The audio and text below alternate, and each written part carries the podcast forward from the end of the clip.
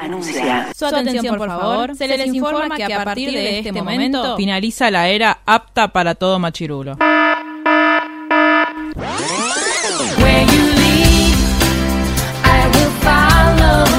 literalmente el podcast. La cultura pop con anteojos feministas. Con anteojos feministas. Con anteojos feministas. Con anteojos feministas.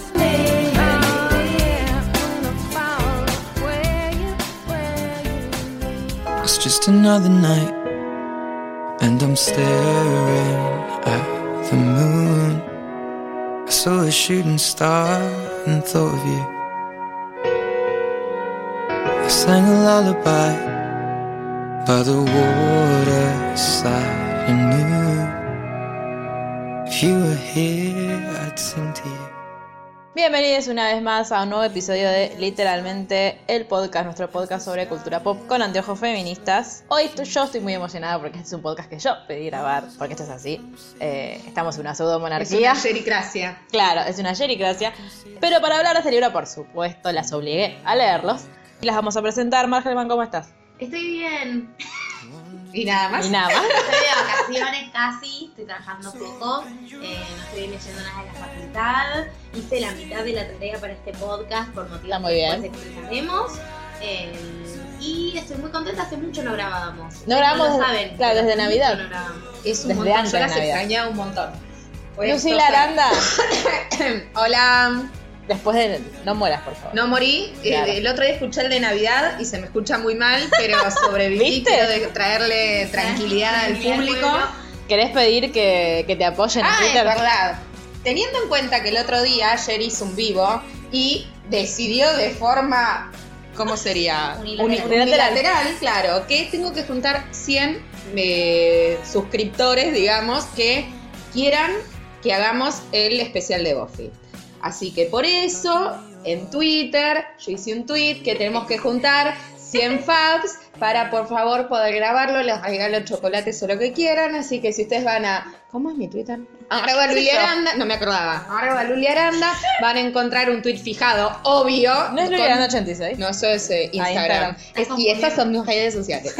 Eh, como es, bueno, entonces arroba Luli Aranda y un tweet fijado que ahí van, le ponen corazoncito, no les pido que sean mis amigos, que me sigan, nada, no me interesa nada de ustedes, salvo que le den el corazón. Ay, por favor. También pueden, si me escriben por Instagram, arroba literalmente el blog y me dicen quiero un podcast de Buffy, yo lo cuento Sí, también. se suma. Sí. Cuenta como dos. Yo quiero aprovechar para mandar dos saludos. A ver. El primero a Vane, que nos acompañó Ay, en el podcast sí. de Harry Potter, lo volví a escuchar, es una genia y fue muy graciosa. Es el mejor podcast del Y mundo. nada, Vane, te queremos y cuando quieras volver, te esperamos por acá, a hablar de Con menos agresividad. Sí, genial, podemos hablar de cosas en las que estamos un poco más de acuerdo. Y el segundo, quiero saludar a todos nuestros nuevos oyentes, eh, que llegaron días. Sí. Eh, Gracias a Angie también, sí, una que genia. nos recomendó. Eh, eso. Y nada, eso, darles la bienvenida. Esperamos que se, que se queden con nosotras Sí. y... Y, Y bueno, esperamos que les guste Buffy. Sí, esperamos que les guste Buffy. Pues No. Igual siento que, siento que toda la gente que nos empezó a seguir es muy joven para saber lo que es Buffy. ¿Querés contar qué es Buffy mientras? Bueno, Buffy es la casa... ¡Ay! Se me está yendo la voz. Es una Me señal. emociono. Es una Me señal. emociono. Buffy es una serie que se dio a finales de los 90 y principios de los 2000, que es Buffy la Casa Vampiros, que es una chica que caza vampiros. Es muy interesante. y bueno, pero se trata Fin. de eso. Y eso es todo. Es muy interesante, es muy divertida. Es, insisto, la primera serie feminista. Hay que verla. Yo la estoy viendo, ¿eh? Eh, está en Claro Video. Está en Claro Video. La pueden ver gratis en Claro Video. Está, bueno, la pueden bajar por torrent.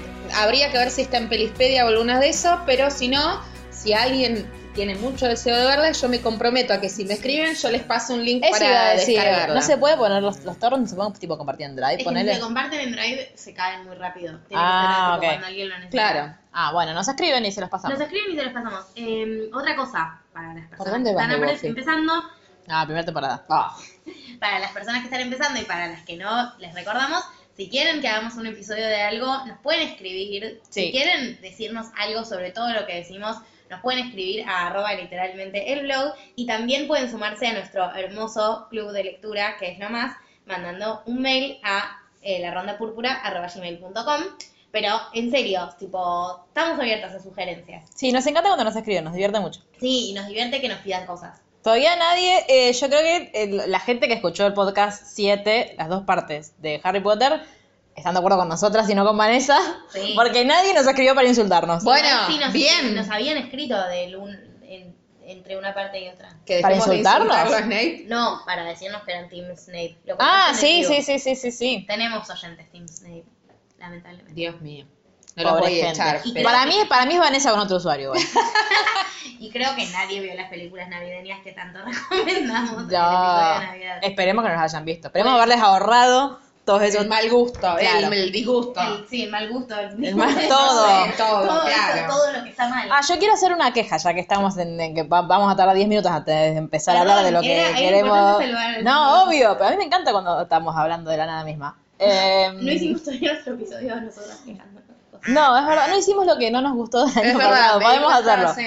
Eh, que es que si no vi mal, porque puede que me haya perdido una parte, porque nada, cuando se fue Taylor Swift dejé de mirar. Eh, pero en los, parece que mm, en Golden- Us ganó un Golden Globe y Milo Ventimiglia no estaba. ¿Dónde estaba? No sé, pero no fue a recibir el premio. No. Sé, lo vi en Twitter, tipo, ay, no sé qué, eran como un grupo de gente, entre las que no estaba Milo Ventimiglia. Me lo chequeas, Luli, por favor. En eso estoy. Eh, ¿Ya vieron la nueva película Como en de un... Milo Ventimiglia? No, ¿vos ya fuiste? No, vamos juntas. Ah, porque te vi vi que había sido al cine y yo dije, ¿qué habrá ido a ver? No, fui a ver Wi-Fi Ralph. ¿A esta hora? A Eli, a Eli le re gustó. Tiene momentos No, excelentes. no ganó nada, ¿eh? Todo en el 2018. Sí, Y bueno. a mí no había ganado. Los que pasaron. Pero es en el 2019 esto. Pero no es, el- no es como los Martín Fierro que son tipo No, el año no, anterior. No puedo, no puedo responderte. No, eh, Bueno, Twitter, deja de mentirme. Wi-Fi Ralph tiene momentos geniales, pero la trama en sí me pareció un poco larga el pedo. Tipo, como un poco aburridín. Al- había algo por lo que me dijeron, hay que ir a verla porque tal cosa. Tiene una escena con las princesas que es excelente. Ah, esa es la de... ¿Alguna vez te pasó todo Sí. de esa película? Es excelente. Ah, Y esa parte es excelente y es muy graciosa. pero no, pero aparece alguien, tipo, hay alguna voz que vos digas, tipo, ah, este, no, no sé, algo Creo me habían Mila dicho. Megan Fox, una así, pero. Ah, mira, Kunis. Fui con Gema, así que la vi en castellano, con Ah, lo cual, claro. tipo, Sí. No podríamos de saberlo. personas que no conozco. Eh, igual, eh, nada, está relativamente buena. Bueno, entonces vamos a ir a ver. eh, Jefa Vamos a ir a ver Jefa. Por accidente, solamente porque está Milo. Si quieren venir, escriban. Porque así Si heteronormativas quieren venir- somos. Si quieren venir con nosotros, pueden escribir. Vamos a sortear una entrada porque nos va a sobrar una. Bueno, yo estoy con amigas viendo Rocky. Que si Sí, quieren vi- sí, vimos. Rocky pueden escribir. ¿Vos viste Rocky? No. Ah. Bueno, pues ven. Yo voy a ver vos y ustedes ven Rocky, tipo. Son Pero cinco para- películas cortas. pero- Son cortas. Sí, duran tipo 90 minutos, son un placer, tipo, un placer. Bueno, puedo, puedo considerarlo aparte termine de. Si juntamos 2000. Andá a cagar, yo no No, ahí está, juntás 100 me no gustas en Twitter. Me gustas porque no es algo que a mí particularmente me interesa hacer. Si ustedes quieren, lo hacemos. Y aparte actúa Milo Ventimiglia. Está bien. ¿En Rock? Ah, es el hijo de Rocky. Sí, es verdad. porque el hijo real Puedo de ver solo esa escena igual. Claro. El hijo real de Rocky, que era el que hacía de hijo de Rocky, perdón, el hijo real de Silvestre Stallone, que es el que hacía de Rocky, de hijo de Rocky. Después soy yo la que confunde personaje con actor. eh, murió Ah. en la vida real, entonces en las películas de Rocky Murió. tenía que seguir existiendo. Y lo cambiaron por Milo Ventimiglia, que para mí es un hijo ilegítimo porque es igual a Silvestre Stallone. Aparte tiene la boca Tiene la torcida boca igual que igual, me da Ay, miedo. por favor, lo amo. Me da miedo, me da mucha impresión. Eh, aprovecho para mandarle un beso a mi amiga. A Milo. A, Yo no te iba a decir a a mi Milo, ya le, que no sos vos. ya le iba a ubicar en su palmera, tipo, ¿a qué le mandas besos a Milo? Y le mando un beso a Milo. Basta. Y besos a todos nuestros Mentira, fans. Milo, no. Y nada. Yo soy como viste como la que intercepta los besos en, en la de paso de los toros. No le va a llegar. Por Dios. Bueno, Bueno, vamos a hablar eh, hoy. Todavía no dijimos de qué. No, pero va a estar en el título, así que la gente ya lo va a ya saber. sabe. Vamos a hablar sobre John Green. ¿Quién es John Green? John Woo. John Woo, eh, en realidad estaba pensando cómo ponerle de nombre al podcast, así que después le podemos pensar. Mm, John Green es un escritor muy conocido, eh, sobre todo es un escritor conocido en la literatura juvenil. No solamente es escritor, también es, es youtuber y es un crítico estadounidense. Mira. Es un crítico de literatura. Y bueno, obviamente fue mm, best-selling autor de New York Times por todas sus novelas, cosa que me parece rara, no porque no lo merezca, porque claramente son eh, récord de ventas todas tus novelas, Sí. pero digo, ¿cuál es el criterio de New York Times? Porque viste que todo libro que te quiere vender, tipo, be- bestseller de New York Times. ¿Cuánto, ¿Cuántos tenés que vender para hacer un Cuatro. bestseller? Como Raris. Em, Igual fue un fenómeno impresionante. John Green fue un fenómeno impresionante. Eh, a mí, por lo menos, es, una, es un tipo de literatura que, que siento que me marcó un antes y un después en ver en la forma en la que yo leo los libros.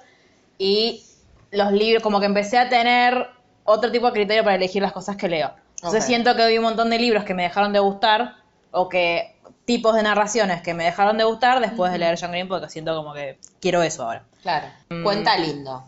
Claro. A ver, eh, lo que yo propongo es hacer una... Voy a hablar un poco de quién es John Green, seguramente Con ustedes ya lo sepan, de de con mis mil datos. Y después... tipo biblioteca andante sobre John Green. Sí, lo amo. Eh, y después, eh, como hicimos con Persona Normal, que hicimos una parte sin spoiler y una parte con spoiler, hablar como medio genérico de los libros y después sí, más puntualmente de las cosas que eh, nos gustaron, las cosas que no, Perfecto. Quién muere, quién no, si muere, si no, bla, Si bla, todos o no si muere mueren todos o nadie. no muere nadie. Yo quiero decir que hice la mitad de la tarea porque hay Contá si querés cuáles vamos, de cuáles vamos a hablar, pero no vamos a hablar de todos los libros. Claro, vamos a hablar de cuatro libros. de. Exacto. Vamos a hablar de Buscando Alaska. Sí. Vamos a hablar de Paper Towns, Sí. que no sé cómo se llama. Ciudad Ciudad de de papel. papel. Ah, La era una, una vez lo trabajaron bien, una sola. Eh, una abundancia de Catherine. Eh, la teoría Catherine es. Teoría Catherine. Teorema. Teorema Catherine. El teorema, teorema para Catherine. Y la culpa. Es de Colón. No, No, ¿cuál? eh, bajo la misma estrella. Bajo la misma estrella. Bueno, The Fault in Our- Stars. Estoy tratando Bueno, de eso, claro, de eso vamos a hablar después. Em, y eh, bueno, yo leí nada más que Paper Towns y Catherine porque Alaska no lo encontré. Da, problemitas- problema técnico. Problemas técnicos de boluda. Y em, de La culpa de nuestras estrellas es un libro que, bueno, la, la gran mayoría de la gente. La culpa de nuestras estrellas no se llama. No, Bajo la misma la misma estrella. estrella. eh, que la mayoría de ustedes lo deben sí, decir. y lo conocen.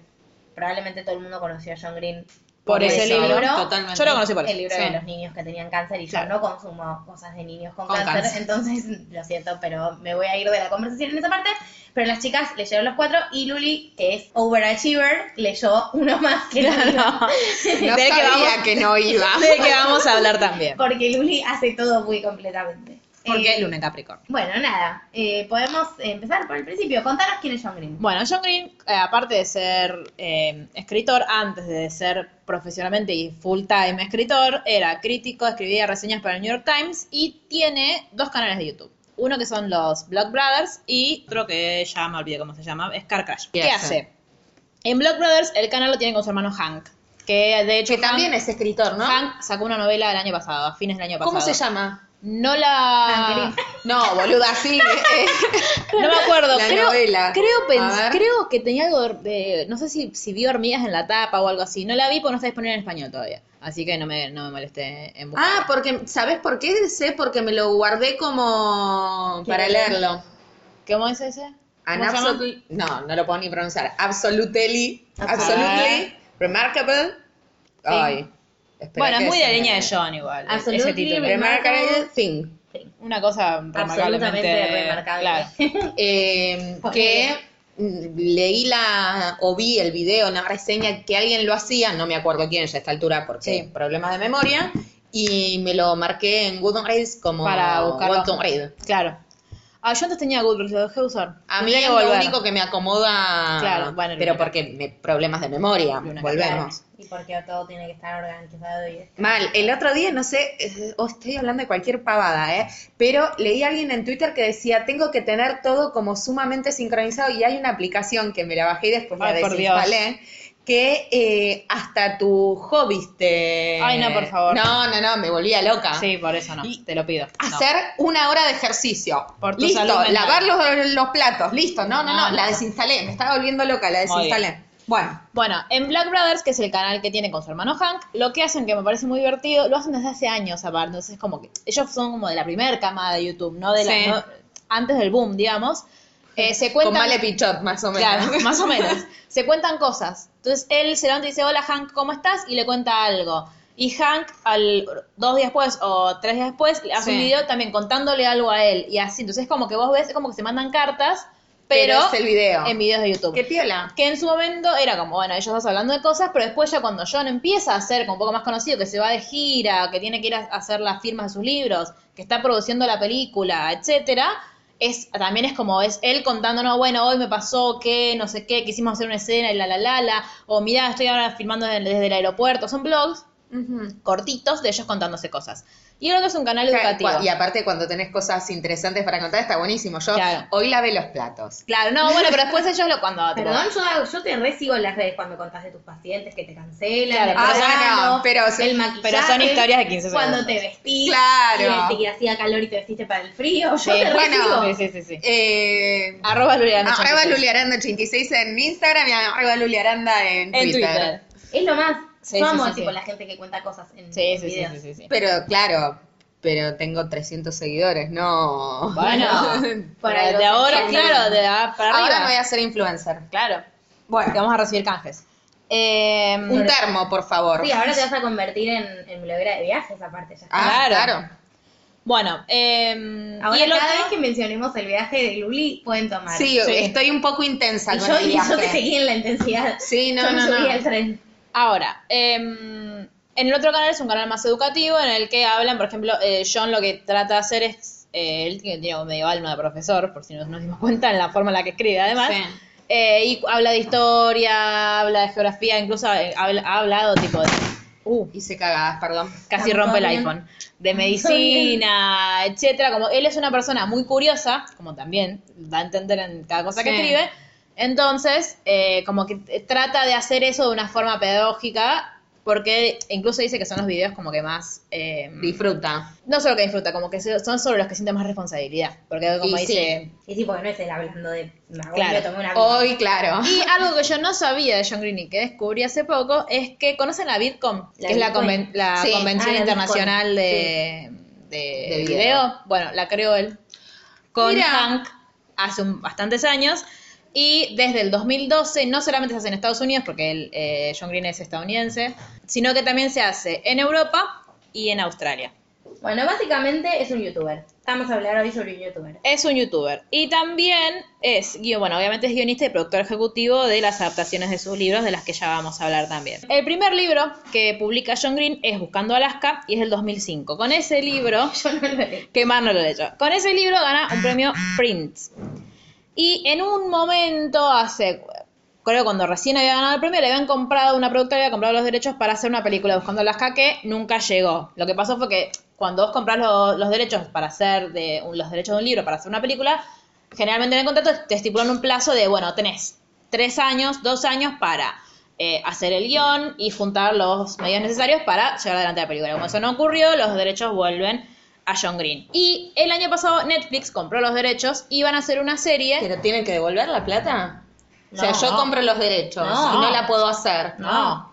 Es un negoción hacer eso. Pero po- imagi- o sea, sufre un daño la persona que, la, que a la que vos le compraste los derechos y no le llevaste adelante la película. Es un incumplimiento contractual. Claro. Bueno. Vos compraste el texto para hacer la película Y no la hiciste. y no lo hiciste. No cumpliste el servicio. Es como que yo te compré a vos algo, no me lo diste y bueno, ¿entendés? Pero yo te di el libro. Vos me comprás a mí el libro, yo te lo doy y vos no hiciste lo Y que bueno, no te, querías no te compro el libro porque que no no- se puede. Claro, no te compro el libro. Son te licencias. Las licencias para hacerlo película. Bueno, Igual los yankees son mucho más flexibles que nosotros con la propiedad intelectual. Igual necesitamos a Sol, que es la experta. Sí. Sol. Eh, Bueno, que está, está vaga- eh, Vagando. vagando por Europa. Netflix compró los derechos para hacer una serie, va a ser una serie de ocho capítulos, Está la de Alaska, Alaska. y conocemos a la actriz de la, ¿quién ¿Quién va a ser la actriz de Alaska? ¿Quién va a ser? ¿Se acuerdan en Sierra Burgess, esa maravillosa No, película que dale. reseñamos? No, la no Sierra Burgess, sino la, La amiga. amiga. La amiga. Ella va a Ah. ser Alaska. Christine Frosset es. Y Miles va a ser Charlie Putner, que no ¿Quién conozco, es? pero que hizo, lo busqué en IMDb, hizo un montón de películas que yo no vi. A ver. Pero creo que no son muy conocidas, así que Charlie, a ¿cuánto? Charlie.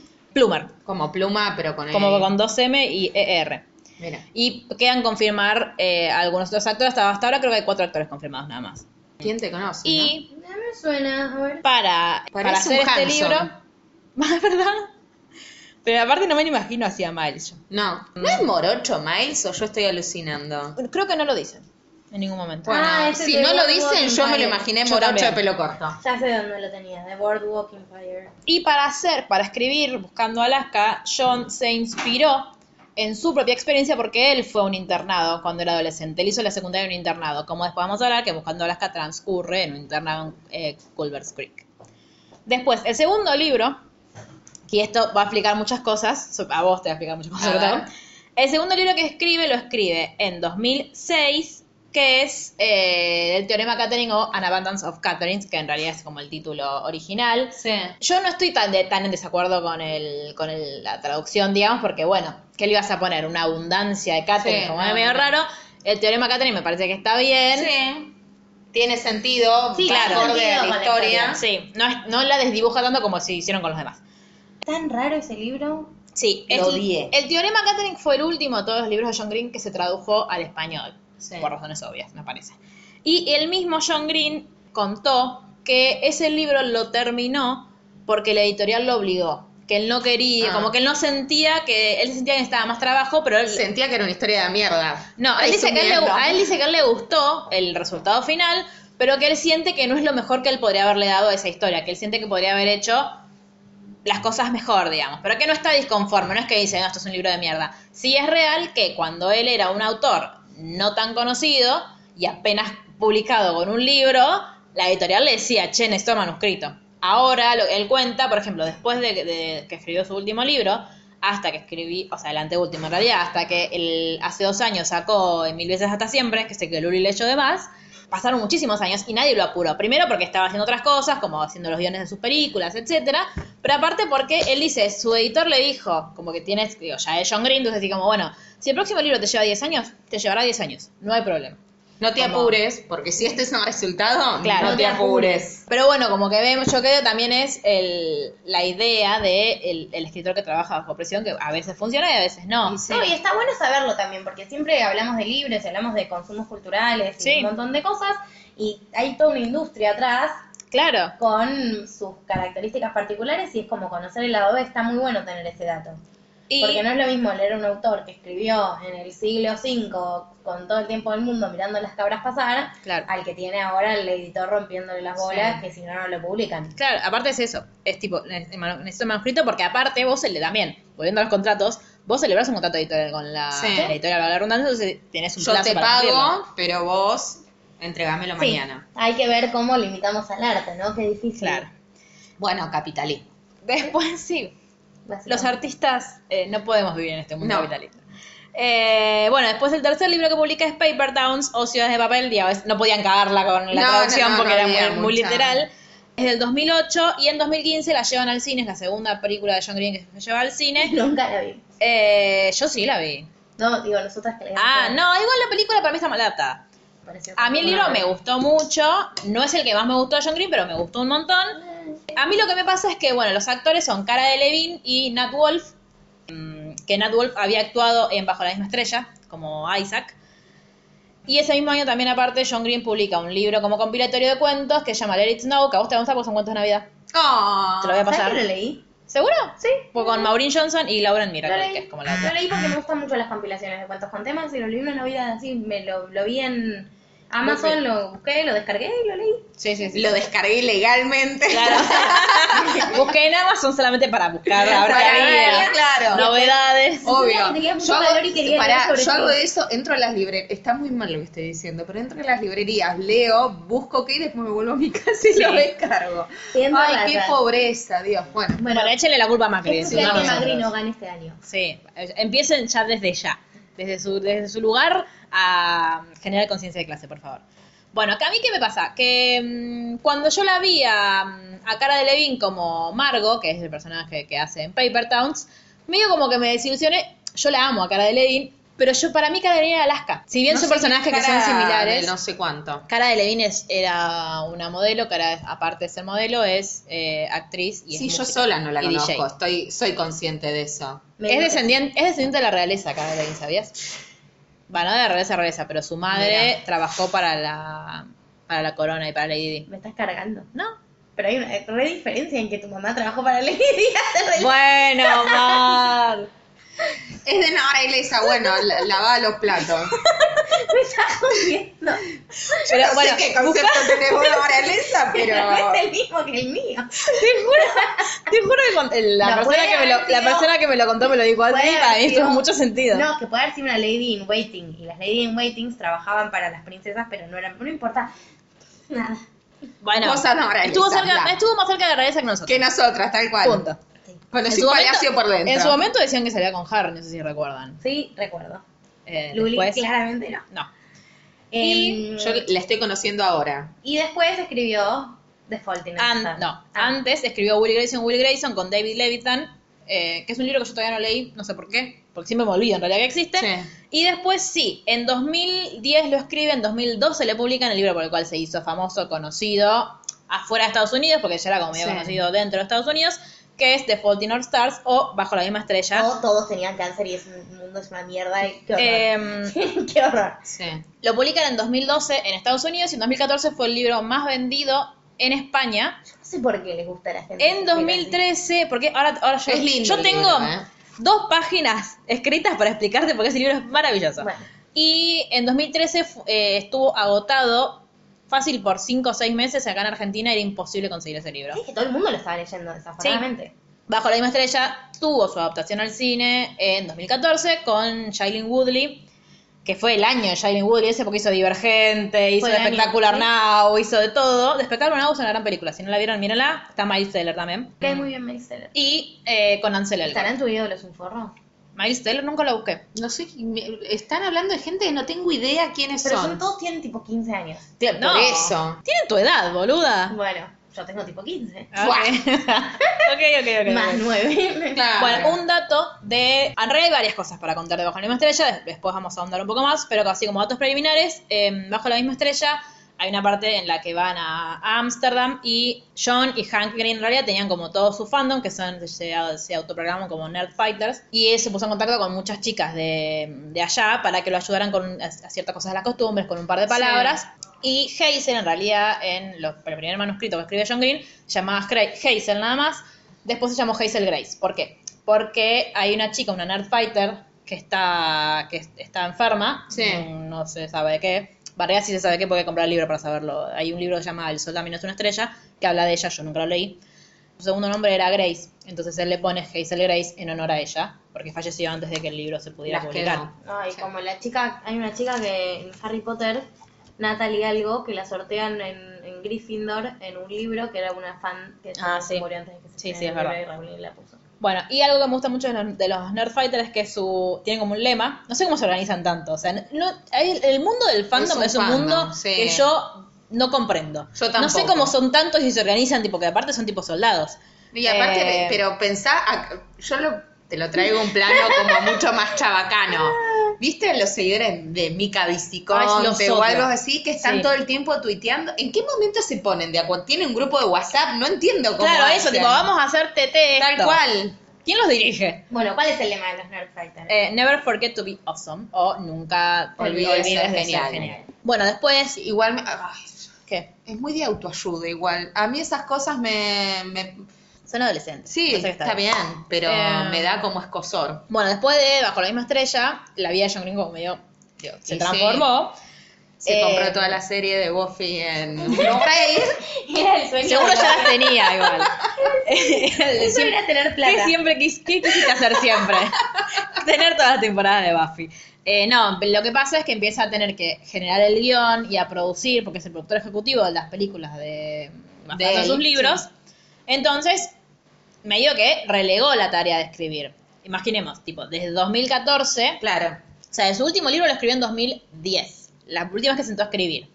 En el medio, en varias entrevistas le preguntaban, bueno, Che, como la idea era, bueno, vam- vas a sacar otro, tipo, aprovechar todo esto y, y vas a sacar 20 libros más. Y él, no. Como, estoy escribiendo, estoy escribiendo, estoy escribiendo. En 2017 recién sale el libro que todos estábamos esperando, porque era como, bueno, John, dale, o sea, ya nos leímos todos los otros. Suficiente, claro. Como necesitamos otra cosa que se llama eh, Turtles All the Way Down o Mil veces hasta siempre. En realidad, por. Bueno. No, a yo mí lo estoy me leyendo. dijeron, lee esto, esto, esto, y lo nombraron. Yo no estoy alucinando. Yo lo no, estoy ¿cómo sabías leyendo. que existía? yo lo estoy leyendo. A mí lo que me pasa con ese libro es que me parece muy maravilloso, muy intenso. Es como que el- eh, necesito. Tiempo. No puedo, no puedo leerlo de una como si leí todo el resto del libro de Muy John. Green. Porque no tiene, nada, no tiene nada que ver con el resto de los libros. El, como la. No, es cierto. No es el, por ejemplo, a mí eh, Fa, que es una de las chicas que yo, una de las booktubers que tiene muchos videos dedicados a John Green, Y la mencionamos. y la mencionamos ya en, persona de normal, dice, si ustedes están esperando tener, leer mil veces hasta siempre, para poder llenarlo de post-its y subrayar frases que van a compartir en Instagram, no, No, es el libro para ustedes. No. No es el libro para ustedes. y es real, no deja de ser maravilloso por eso, pero eh, es muy personal ese libro para él porque John Green sufre de ansiedad. Es el, es, eh, ¿cómo, se dice? ¿cómo se dice? Trastorno de ansiedad. Tiene trastorno de ansiedad, entonces, y ¿Qué el, personaje principal... ¿Cómo se sentirá? No, no, no, no. no, no, pero eh, no, no, no la que hacemos Hablamos de que nosotros. yo no lo iba a leer porque me resultaba triggering. Eh, entonces, eh, es como el. Es él prácticamente desnudándose en un personaje. Yo creo que también por eso le costó tanto escribirlo. Puede y ser. cuando vos lo empezás a leer, realmente sentís, o bueno, no, no realmente lo sentís porque creo que es imposible, pero como que por lo menos te acercás a la sensación que tiene eh, alguien que sufre ese trastorno. A mí me pasaba eso cuando lo leía. Te daba ansiedad. Que es- no sé si que me da ansiedad. Sí que podía com- tratar de comprender o podía comprender mejor lo que le pasa a, a quien sufre de ese trastorno. Está muy bien aparte. Bueno, igualmente ahora vamos a... a Gala hablar acá para la licenciada. No, pero está muy bien, muy bien contado, es increíble. Y la pasa verdad que, es que debe ser y justamente sí. porque lo sufre. Em, Sí, pero igual puedes sufrirlo y no saber cómo contarlo. Sí, obvio, ta- tenés que tener la capacidad de poder comunicarlo. Bueno, am, se lo crit- obviamente, como todo autor eh, bestseller, eh, se lo criticó un montón a John Green. ¿Por qué? La mayor crítica que le hacen es que dicen que siempre escribe el mismo libro. Y Y los que yo leí eran bastante parecidos. Yo, vos que, vos que leíste, Paper Towns, Paper Towns y Catherine. Eh, yo creo que hay, hay dos que sí tienen mucha similitud. yo me enojé mucho porque tengo esos dos. Ay, bueno. Alaska y Paper Towns. Alaska, Alaska y Pepperton son muy parecidos. Paper Towns y Catherine. Catherine. Tienen Para mí, bajo la, para mí bajo la misma estrella es el único que es muy distinto y por Sí, eso fue tan exitoso. Ahora, a mí no me parece que sea. No sí es el creo. mismo, el mismo. No, sí creo que tiene. Él lo que hace, que es una a mí es la- por lo que me gusta su literatura, es. Primero que el. Vos sabés que su libro no es solamente un libro. O sea, que de lo que ha- no, él no te va a hablar de es como que hay muchas cosas escondidas detrás de lo que te está diciendo. Después que él, al.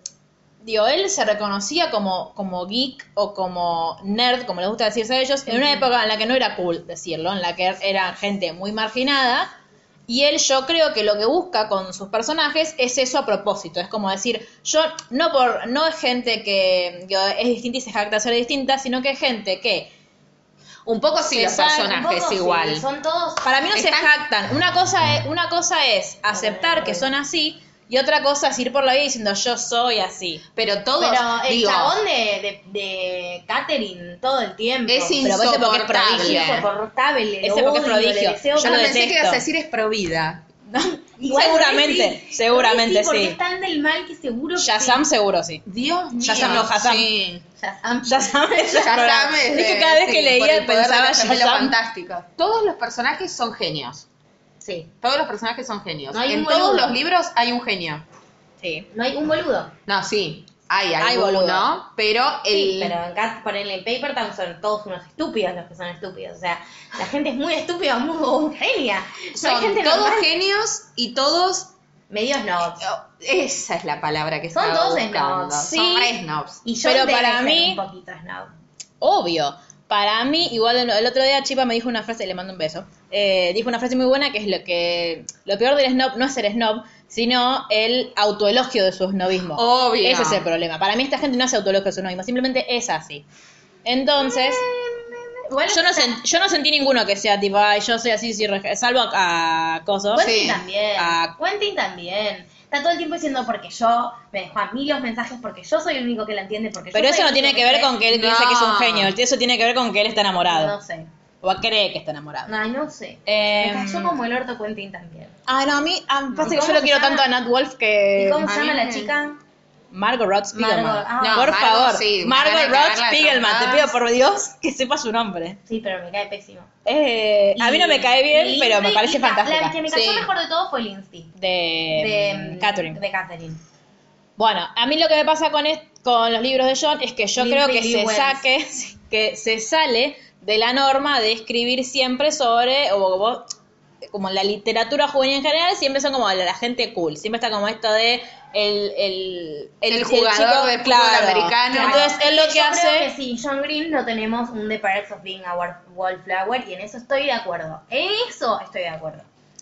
Fue el primero que le puso voz a los outcasts, que A eso ahora es- son los son tipo, a los marginados. Sí, que ahora Sí, son los que La estrellita. sí. Claro, pero eso, pero ahora, digo, vos lo ves ahora y es como, ay, sí, pero como es con re él, cool estoy totalmente de acuerdo con que empezó. En eso te doy Yo- la derecha absolutamente. Yo creo que lo que hizo fue eso, fue como, como tratar, no sé si es visibilizar la palabra, pero como sí de decir, Darles che, voz, existen sí. personas así también y no son un, no son unos boludos, no son una mierda, es gente que es distinta a lo que la norma dice que tenés que ser.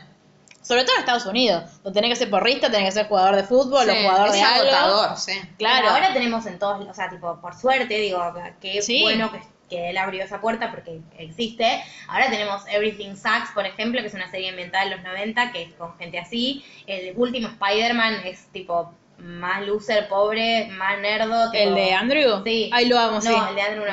No. El de... El de que, el que baila la canción no que te hago ver cada cinco Ah, minutos. El de Tom Holland eh, pasa los viernes armando un Lego de la Estrella de la Muerte con su amigo. Bueno, pará, porque el de Andrew también es medio loser. Sí, es que Spider-Man es un personaje que era Claro. claro. también, pero digo que ahora es como el del New Cool, digo, todas las Claro. películas ambientadas en Sí. secundaria son de gente Pero así. porque ahora está bien ir por la calle con una remera de Star Wars. Antes no. Sí. Antes era como el raris. Eh, Mateo, yo, yo en, en Varadero nadie se le ocurría salir así, porque tipo te pegaban prácticamente en la calle. A mí lo que sí me parece es que eh, nada, absolutamente nada está librado al azar en el libro de John Green. Por algo está, Sí, siempre. se liberó también. Y eh, los nombres que tienen los libros, por eso a mí me enoja tanto cuando los traducen mal, son un puntapié, que es muy importante, no solamente a la trama del libro, sino a lo que significa el libro. Para mí sí es una obra de arte en sí el libro, y en eso me voy a poner en la línea pseudo Martín Coban de la vida, que eh, más allá de lo que, de que te está contando algo, hay otro montón de cosas detrás que vos disfrutás por el solo hecho de que estén ahí. Sí, y yo una cosa que voy a reconocerle también es que no son libros que requieran una gran formación previa, todo lo que necesita explicación te lo explica Sí. y eso es súper importante. Sí. ¿De quién, Bueno. qué, qué hablábamos que no era así? ¿Te- ¿Se acuerdan que criticamos algo por no ser así? No me acuerdo qué. Pero criticamos a... No, criticamos a la gente que hace eso. algún no, pero algunos autores que te requieren formación previa y... No, en persona normal dijimos, Dijimos que no era Benito necesario, no, no claro. requería y que había otros que sí nos dimos ejemplos. Nada, bueno, vamos a buscar de ese ejemplo Sí, vamos a en buscar nuestro ese podcast de quejarnos de cosas. Está bueno, para mí, bueno, yo tengo un ejemplo. Yo tengo un ejemplo, Martín Coban. Yo tengo un ejemplo, Medianoche en París, que es una película Mm. de Woody Allen. Si vos no conocés a Buñuel, no entendés que, quién es Buñuel y por qué está ahí. Si vos no conocés a F. Scott y Zelda Fitzgerald, no, Ah. no entendés. Y digo, sí, yo los conozco, fui y entendí, y las cosas que no entendí las vi con mi tía, y mi tía me iba soplando quiénes eran. Claro. Pero que una, para mí... No, para mí no, no, no entendés toda la película, como que podés Sí, pero- algo. Sí. Es como la gente que solo ve la película de Harry Potter y no leyó el libro. Sí, pero más o menos, porque ahí vos tenés el libro disponible.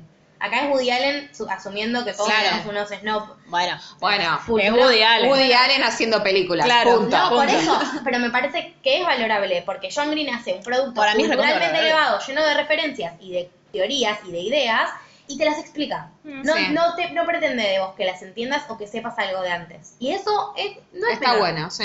Sí, eh, para mí tiene un efecto en ciertas cosas muy parecido al de Benito, esto de decir, che, me da intriga esto del laberinto, voy a leer este libro, o voy a, por lo menos voy a buscar a ver de qué es, tipo en, en Alaska, ponele. Sí. Em, pero Sí, bueno, Y mm, quieren que hablemos un poco de la construcción de género y después Dale. pasamos a uno por uno.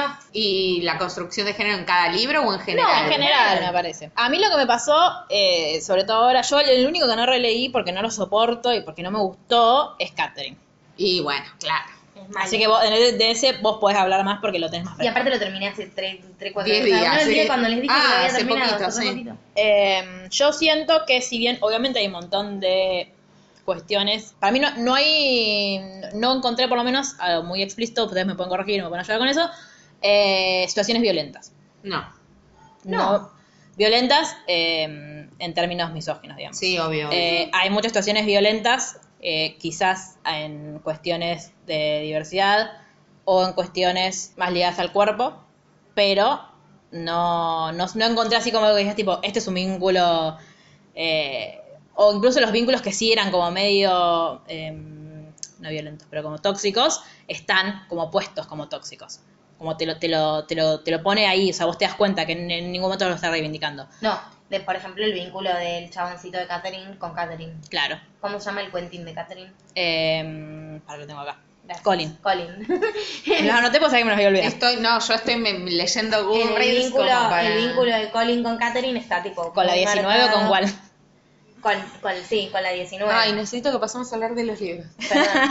Eh, es- Quiero decir muchas cosas. es, un vínculo muy tóxico y Sí. está marcado que es un vínculo Sí, muy obvio, tóxico. claro. Es que Colin hace vínculos muy Sí, tóxicos. porque, Punto. porque sí, porque con todo el mundo. Claro. Y Lindsay, digo, a ver, la- los personajes femeninos que conozco yo, Sí. Sí. no sé si son como, es, o sea, eso sería para mí en cuanto a género el punto más débil. Sí, la sí. construcción de personajes femeninos que hace. Sí, yo siempre, a mí siempre me pareció que yo nunca le ter- les terminé de caer la construcción de personajes femeninos a los hombres cuando escriben sobre mujeres. No. Sobre todo cuando las ponen como protagonistas. Cuando, claro, porque ponele, Sofía está re bien construida en persona normal. Sí, pero no Sí, aparece pero no, casi. claro. Acá no hay lo que- muchas opciones de pifiarla. Para, claro, para mí hay algo que yo sí le reconozco. Bueno, sí, pero tío. Bueno, no, pero no no. tan. eh, yo hay algo que le reconozco a John Green que me encanta de él, es que todos sus personajes tienen profundidad. Todos. O sea, todos tienen su personalidad, su, su, Sí, su aparte. Pero a las dos, a las dos minas de los dos libros que yo leí les de Teorema Catherine, y- y de, todas las Towns. y Lindsay. Y Lindsay, las dos las cagan, las dos tienen problemas porque sus novios no fueron fieles y las dos como que tienen como ese inconveniente. ¿Cuál es? Ah, Paper Towns, ¿viste? Sí, como Sí, que Sí. Paper Bueno, pero para, ¿cómo se llama la otra de Paper Towns? La que no es Margo, la que va, la, la amiga de ella que la va a buscar. Eh, pará, también la tengo acá. ¿Ángela o Lacey? Lazy, Lazy, ¿qué le dicen? No sé, obviamente no me acuerdo. Ángela, no, Ángela es la novia del otro. Ah, no, bueno, es un re personaje. Sí. Sí. Y en la tiene- película es impresionante. Está muy bien, es verdad. Sí, es un re Pero ves, personaje, la pero Margo es infumable. Pero no es protagonista. No, es cierto. Porque Catherine 19 es una soreta Sí. y Lindsay Sí. es una... Es una soreta hasta de chiquita, es Sí. increíble. Y Lindsay tampoco es... No, no, no, a mí no me gustó Lindsay. Eh, sí me parece... Me cae eh, mucho mejor que Margo igual. Bueno. Yo siento que lo, el, como él tiene tanta, tantas como ganas de no, de tratar de no caer en el cliché del personaje femenino de que es divina, dulce, amorosa, Sí, que busca otros, pero sus otros son bastante similares. Yo vuelvo a decir, para mí Margo y Alaska tienen un montón de cosas en común. Sí. Son muy parecidas en algunas cosas, no en todas. Eh, para mí Alaska, bueno, no sé cuál de las dos es menos egoísta, pero Para mí Alaska es menos egoísta. A mí Alaska no me cae tan también. mal como Margo. Me cae mí, mal, claro. pero no me cae tan mal. A mí Margo no es que me cae mal, porque la verdad es que no me cae mal, pero sí tengo una cosa, o sea, me da mucha pena en un punto también Margo. Y sí me parece muy mala, tipo, o sea, no me parece mala al, al final, porque si no, yo te- tengo, toda una teoría esta de la que voy a hablar en el momento, sin- en el momento con spoilers, Pasemos pero a en hablar un de los punto- libros, pues yo estoy lo pensando. entiendo. La gente que no leyó y lo quiere escuchar igual, Sí. No está entendiendo un carajo. Sí, los personajes. Sí, le- claro. genéricamente y va, tenés razón. Los personajes femeninos. eh, Podrían sí, ser mejores. Podrían ser no mejores. hay situaciones violentas. Mm. No. Los, los pies tienen construcciones diversas de la masculinidad que son Sí. muy buenas. Eh, digo, me parece que. ¿Qué? que te como- está dando el termo en vez del Ah, mate. no, pensé que estaban en Sé que me desacuerdo. estaba- está que me claro. estaba explicando. ¿Qué dije? Vi que te estiré el termo y digo, ¿qué estoy haciendo? Eh, le pasaste a Cristina igual, está re bien. Sí, muy bien. Eh, ay, te amamos, Cristina. Tomen. Qué fácil que nos estás escuchando. Y te queremos mucho, mucho, mucho. Bueno, eh, los, los pibes son losers, entonces no son machirulos. Y los machirulos están muy ridiculizados y eso está bueno. Sí. O sea, yo lo pienso, lo leo un pibe de 12, 13 años, está bueno que lea que tipo hay otras maneras de ser pibe. Sí. Ninguno es. Incluso los chistes que se hacen entre eh, el, coron- el coronel y, y el gordo, como le, le dice el Sí. coronel, eh, son muy buenos también. Sí. Como que se relajan. Sí, por eso. Bueno, eh, eso. En cuanto a género, podemos decir eso. Sí. Ya vamos a hacer podcast sobre autoras mujeres. Sí. Mientras tanto, Mientras tanto, eh, pero me parece importante esto también en, en la construcción de, de nuevas masculinidades o en la proposición de nuevas yo creo que es lo masculinidades. mejor que tiene en cuanto a género. Que Eh, me libros parece que, que está está, bueno. bueno. darle a leer a pibes varones cis Sí. de 12 años. Bueno, yo voy a hacer como una cosa así como muy breve de cada uno para, para que pasemos al, a hablar con spoilers, así Luli se pone contenta, así como en términos generales. Los cuatro libros, O sea, esta parte sin spoiler todavía. sin spoilers todavía. Bien. O sea que nos callamos y yo aprovecho y voy a hacer Sí. pis. Ah, dale. Eh, Habla, Ciudades de papel, por ejemplo, ¿Qué podemos decir de Ciudades de Papel? Es un libro en el que para mí tiene uno de los mejores inicios de libro del mundo, Sí. que es diciendo, en la, en la forma en la que yo lo veo, todos merecemos un milagro, y empieza a enumerar distintas clases de milagros que él conoce, y dice, el mío fue haber vivido en la casa de al lado de Margot Roth Spiegelman. O sea, ya, cómo te presentan, todo cómo te la construyen a Margot me parece maravilloso. Me parece el, como muy tierna, porque a mí también me pasa que, tipo, recordemos que tiene 15 años, cómo éramos todos a los 15 años, de cómo maximizábamos tanto las cosas, era como es el amor de mi vida porque me enamoré, como no me parece como tan grave eso, me pu- pueden estar en desacuerdo si quieren. Y una de las, cuando promocionaban el libro, una de las cosas por las que yo elegí, le- yo este es el libro que leí segundo a John, el primero fue el eh, The Fault in Our Stars, el segundo es este. Eh, la frase era Amargo, que es una frase del, de- del libro. A Amargo le gustan tanto los misterios que terminó convirtiéndose en uno. Eso te deja Me re pareció manija. maravilloso. Sí, vos es un libro que no hay que juzgarlo por la portada, pero ves la tapa y no puedes esperar a leerlo. Yo de los dos Sí. que me diste, tipo, agarré ese y empecé tipo de cabeza porque no... Sí. Y por supuesto, el nombre no podía estar puesto al azar. Las ciudades de papel o paper towns existen Y tienen que ver mucho con la trama. Tiene que ver mucho con la trama. Una ciudad de Babel, como va- para que si quieren se queden pensando, es un punto cartográfico, es un- un punto que existe en el mapa, pero que no existe en la vida real, porque es algo que usan los cartógrafos para eh, determinar si alguien les copió el mapa o no. Es, Es genial. Es, Es excelente. Es ese dato random excelente. Claro, bueno, pero es muy John Green, o sea, es como Sí. datos irrelevantes en la vida, excelentes. pero muy buenos. Después, eh, bueno, Buscando Alaska, a mí lo que pasó con el título de Buscando Alaska es que vos decías tipo, ya está Alaska, ¿qué busco? ¿Por, qué la buscan si ya la encontraron? Porque arranca el libro y te la presentan. Después, el tema es ese, es por qué o qué Buscando Alaska. Es, eh, de nuevo, así, esto así como... eh, te, te puedo tomar que es como un chico como muy eh, pretencioso, Sí, que es totalmente. Miles, de que no tiene amigos en su, que es algo que sucede bastante eh, en la adolescencia en Estados Unidos, no tiene amigos en el colegio, no- en- la está pasando como el orto, entonces decide irse al internado a donde fue su padre adolescente, que es Culver's, Culver's Creek, eh, y ahí conoce a su compañero de ¿Es en cuarto, Estados Unidos? es en Estados Unidos. Eh, sí, en Florida. en Florida. No, en Florida es Mi Marvel. vida es Margo. en no, Florida es me parece que son los dos que yo dije, este Ah, tiene ser. que vivir en Florida si la nombra Tiene que conocer, sí, No. eh, no, él es de Indianapolis. No, en Florida vive, Margo. vive, vive Colin también. Hay dos libros que los dos pasan en Los Florida. dos que leí yo. Ok. Paper Towns y Catherine. Eh, y se deci- decide irse a este internado. En ese internado conoce a su compañero de cuarto, que es el capitán, alias Chip. En realidad, Chip, alias el capitán. No, el capitán no, el coronel. Y, eh, y el coronel le presenta a Alaska, que es la chica como que vive en la, puerta enfrente a su cuarto. Y como toda la trama que sucede, obviamente él la ve a Alaska y le gusta un montón. Y él dice que va a Culver's Creek buscando el- un gran quizás. Porque, de nuevo, una, una cosa que me parece maravillosa de la construcción de personajes de John Green es que a. Ya me olvidé el nombre chico, Miles era, ¿no? Sí. A Miles, eh, su hobby es memorizar las últimas palabras de personas famosas.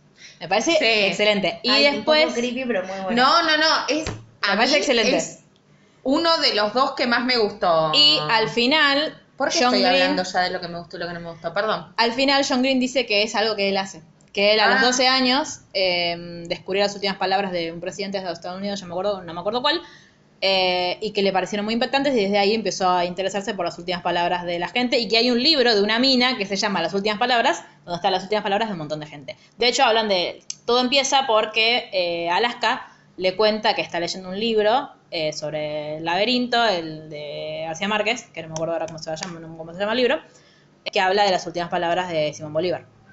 Entonces, como que todo No desde ahí está arranca. saliendo, pero sí. Eh, Guardián del laberinto, algo así es. No, no es el, ese es el Guardián del Centeno. Sí. Bueno. A mí no me gusta García Márquez, así que. Eh, madre, dato marginal, dato marginal, no, dato útil, eh, Ciudadana Mendoza está la, hay, hubo, hay un, hubo un arquitecto que hizo un laberinto en García Márquez y que puedes ir a visitar. Y después tenemos a eh, mi libro favorito, que es Bajo la misma estrella, que bueno, supongo que todo el mundo lo conoce, es la historia de Hazel Grace, que eh, sufre de cáncer de, mm, en los pulmones. El- y eh, conoce en un grupo de. Bueno, Marcia Ramón se lo doy. Yo que mucho, conoce. o sea, no es capricho. No, no, no, aclarar está bien. A mí me genera mucha angustia, mucho sufrimiento, no me gusta, tipo, no me llena el corazón, me hace mal, tipo, solamente me trae cosas malas. El tema es que este libro no es un libro sobre los chicos que tienen cáncer. No es sobre eso. Es algo que es que es, una condición que tienen, sí. No, no Pero es va sobre mucho más allá de eso. Obvio. Yo te Obviamente creo, es algo que pasa. ambientado en ese contexto. No, me- ya, me no, lo que digo, lo que digo es que la que no hay que, que reducirlo a No, un libro de, no, no, digo que vos lo hagas, digo que en general la gente que lo descarta te dice, tipo, no, es historia y no, es ya vamos a hablar de lo que es, pero son dos chicos que se conocen en un grupo, es como medio un grupo de autoayuda, eh, para niños niños, niñas, niñas sobrevivientes de distintos cánceres o que están Sobrevivientes o transitando. o transitando. Y bueno, y como todo lo que sucede a partir de eso, como eh, Los vínculos que se dan en... los vínculos que se dan a partir de eso. Y como incluso Hazel empieza a cambiar la perspectiva de su enfermedad a partir de que lo conoce Sí. a, a Gus. Bueno, eso es como en general. Muy en general. Y ahora sí, bueno, a ver, la idea de este podcast obviamente es que hablemos de lo que a nosotros sí nos gustó, no nos gustó, que nos pareció en el libro. Entonces, hasta acá, si no lo leyeron, pueden escuchar, eh, tipo, acá también lo de escuchar. todos? Sí. De ahora en a- Sí, ya Ah, no, No, perdón, no, me olvidé de Catherine. Ah, Que lo- claro. Contalo vos en general. Bueno, Catherine es la- esencialmente la historia Sí. de un chico que se llama Colin y que Es un prodigio. es un niño prodigio que toda su vida se basa en que es un niño prodigio, pero Sí. estudia mucho, eso me gustó. Sí. Eh, perdón, ya estoy, ya estoy opinando. No, está bien. Niño prodigio eh, que eh, tiene un problema Sí. con el cual me siento muy identificada, que es que solo sale con Catherine. Y eh, sale con un montón de Catherine Y todas las Catherine y lo dejan. todas lo dejan. Entonces, el chabón como que dice que va a usar, o sea, hace una distinción entre lo que es un prodigio y un genio. Eso es muy piola. Sí, todo eso está muy bueno, que ya igual cuando hablamos podemos Sí. decirlo. Y el chabón, eh, después de una ruptura amorosa, dice, me voy a la mierda, se va con un amigo a un road trip y resuelve que va a aplicar todo su gran cerebro en crear un teorema para definir quién va a dejar a quién y cuánto va a durar Antes, una claro. relación. Claro, porque busca su momento eureka. Sí. Así como eh, Miles buscaba Busca su su gran quizás. quizás. Sí, Y- igual el gran quizás me encanta. y La definición Es esa. maravillosa. Y Quentin Sí. buscaba a y Quentin buscaba solamente porque no tenía nada más que buscar y los que tenían cáncer no sé qué buscaban. No morirse. No morirse. Buscaban no morirse. Y- No, en realidad No. Augusto eh, buscaba que no lo olviden. Ay, es un horror. Me angustia. No, montón. es angustiante ese libro.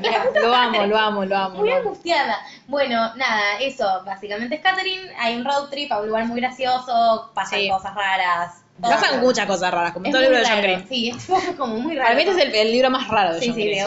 Por eso no me gustó. extraños, eh, y es muy aburrido y pero bueno, ya lo analizaremos. Ya hablaremos mal de él. interesantes. Sí, O obvio. sea, Sí, sí, dentro sí. de lo raro. Totalmente. Para mí no hay libro de John Green que no sea interesante. El tema es que algunos son más aburridos que otros. En fin, bueno, ya está. Bueno, y hasta acá el momento sin spoilers. Bueno. si no leyeron los libros Y no quieren y spoilear. no quieren spoilearse, hay algunos pa- aparte que si te los spoilean no los disfrutás. Alaska, por ejemplo. Eh, Como yo voy a dejar de disfrutarlo. Ay, bueno. No pasa nada. No, no hay drama. Yo sabía, no lo llegué a leer.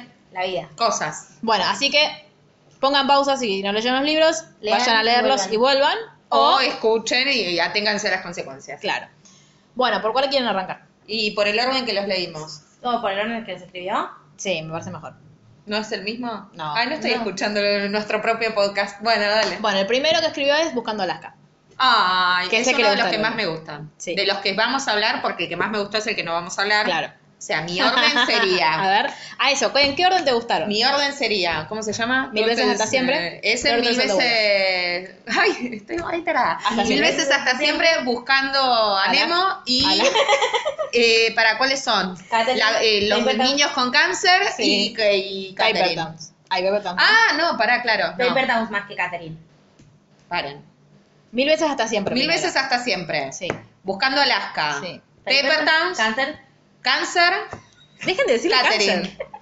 Bueno, a mí me gust- el que más me gusta es Bajo la misma estrella, después me gusta mucho Buscando Alaska, Paper Towns y Catherine. Y no, no puedo valorar todavía el otro porque no terminé de leer. Ok, Mar. Y Mark, ¿cuál te- bueno, te gustó Paper Towns. Me gustó Paper Towns, sí, después me gustó Catherine. Después Catherine. y en el último, Y el eh, último con Cáncer. Niños con cáncer, que no lo leí ni lo leeré, ni, Ni nada. Y Turtles All the Way Down me resulta muy triggering leer a personas teniendo eh, Ah, episodios de ansiedad. Sí, pero me, me resulta triggering, me pongo Ah. yo. Tipo, una vez leí un, un- un capítulo de un libro de una persona que tenía claustrofobia en un avión y me agarró claustrofobia. Tipo, soy como muy susceptible. Influenciable. Sí, re- Claro. pero tipo a la literatura, al arte, como que si alguien Sí. de verdad me cuenta no me da ansiedad. Es como tipo leerlo. Sí. Eh, aparte, te pregunté yo si está en primera persona del. ¿Está en primera persona? Sí. Creo que Ah, sí. Claramente sí. no lo puedo leer. Sí, Ah, sí tipo- o sea, a mí me pone muy nerviosa ya incluso cuando empieza su espiral de pensamiento. No, y, por y lo de la curita me pone histérica. No, no, no, por eso. Eh, Eh, lo siento, no lo leeré. La vida. Yo lo estoy leyendo de a poco.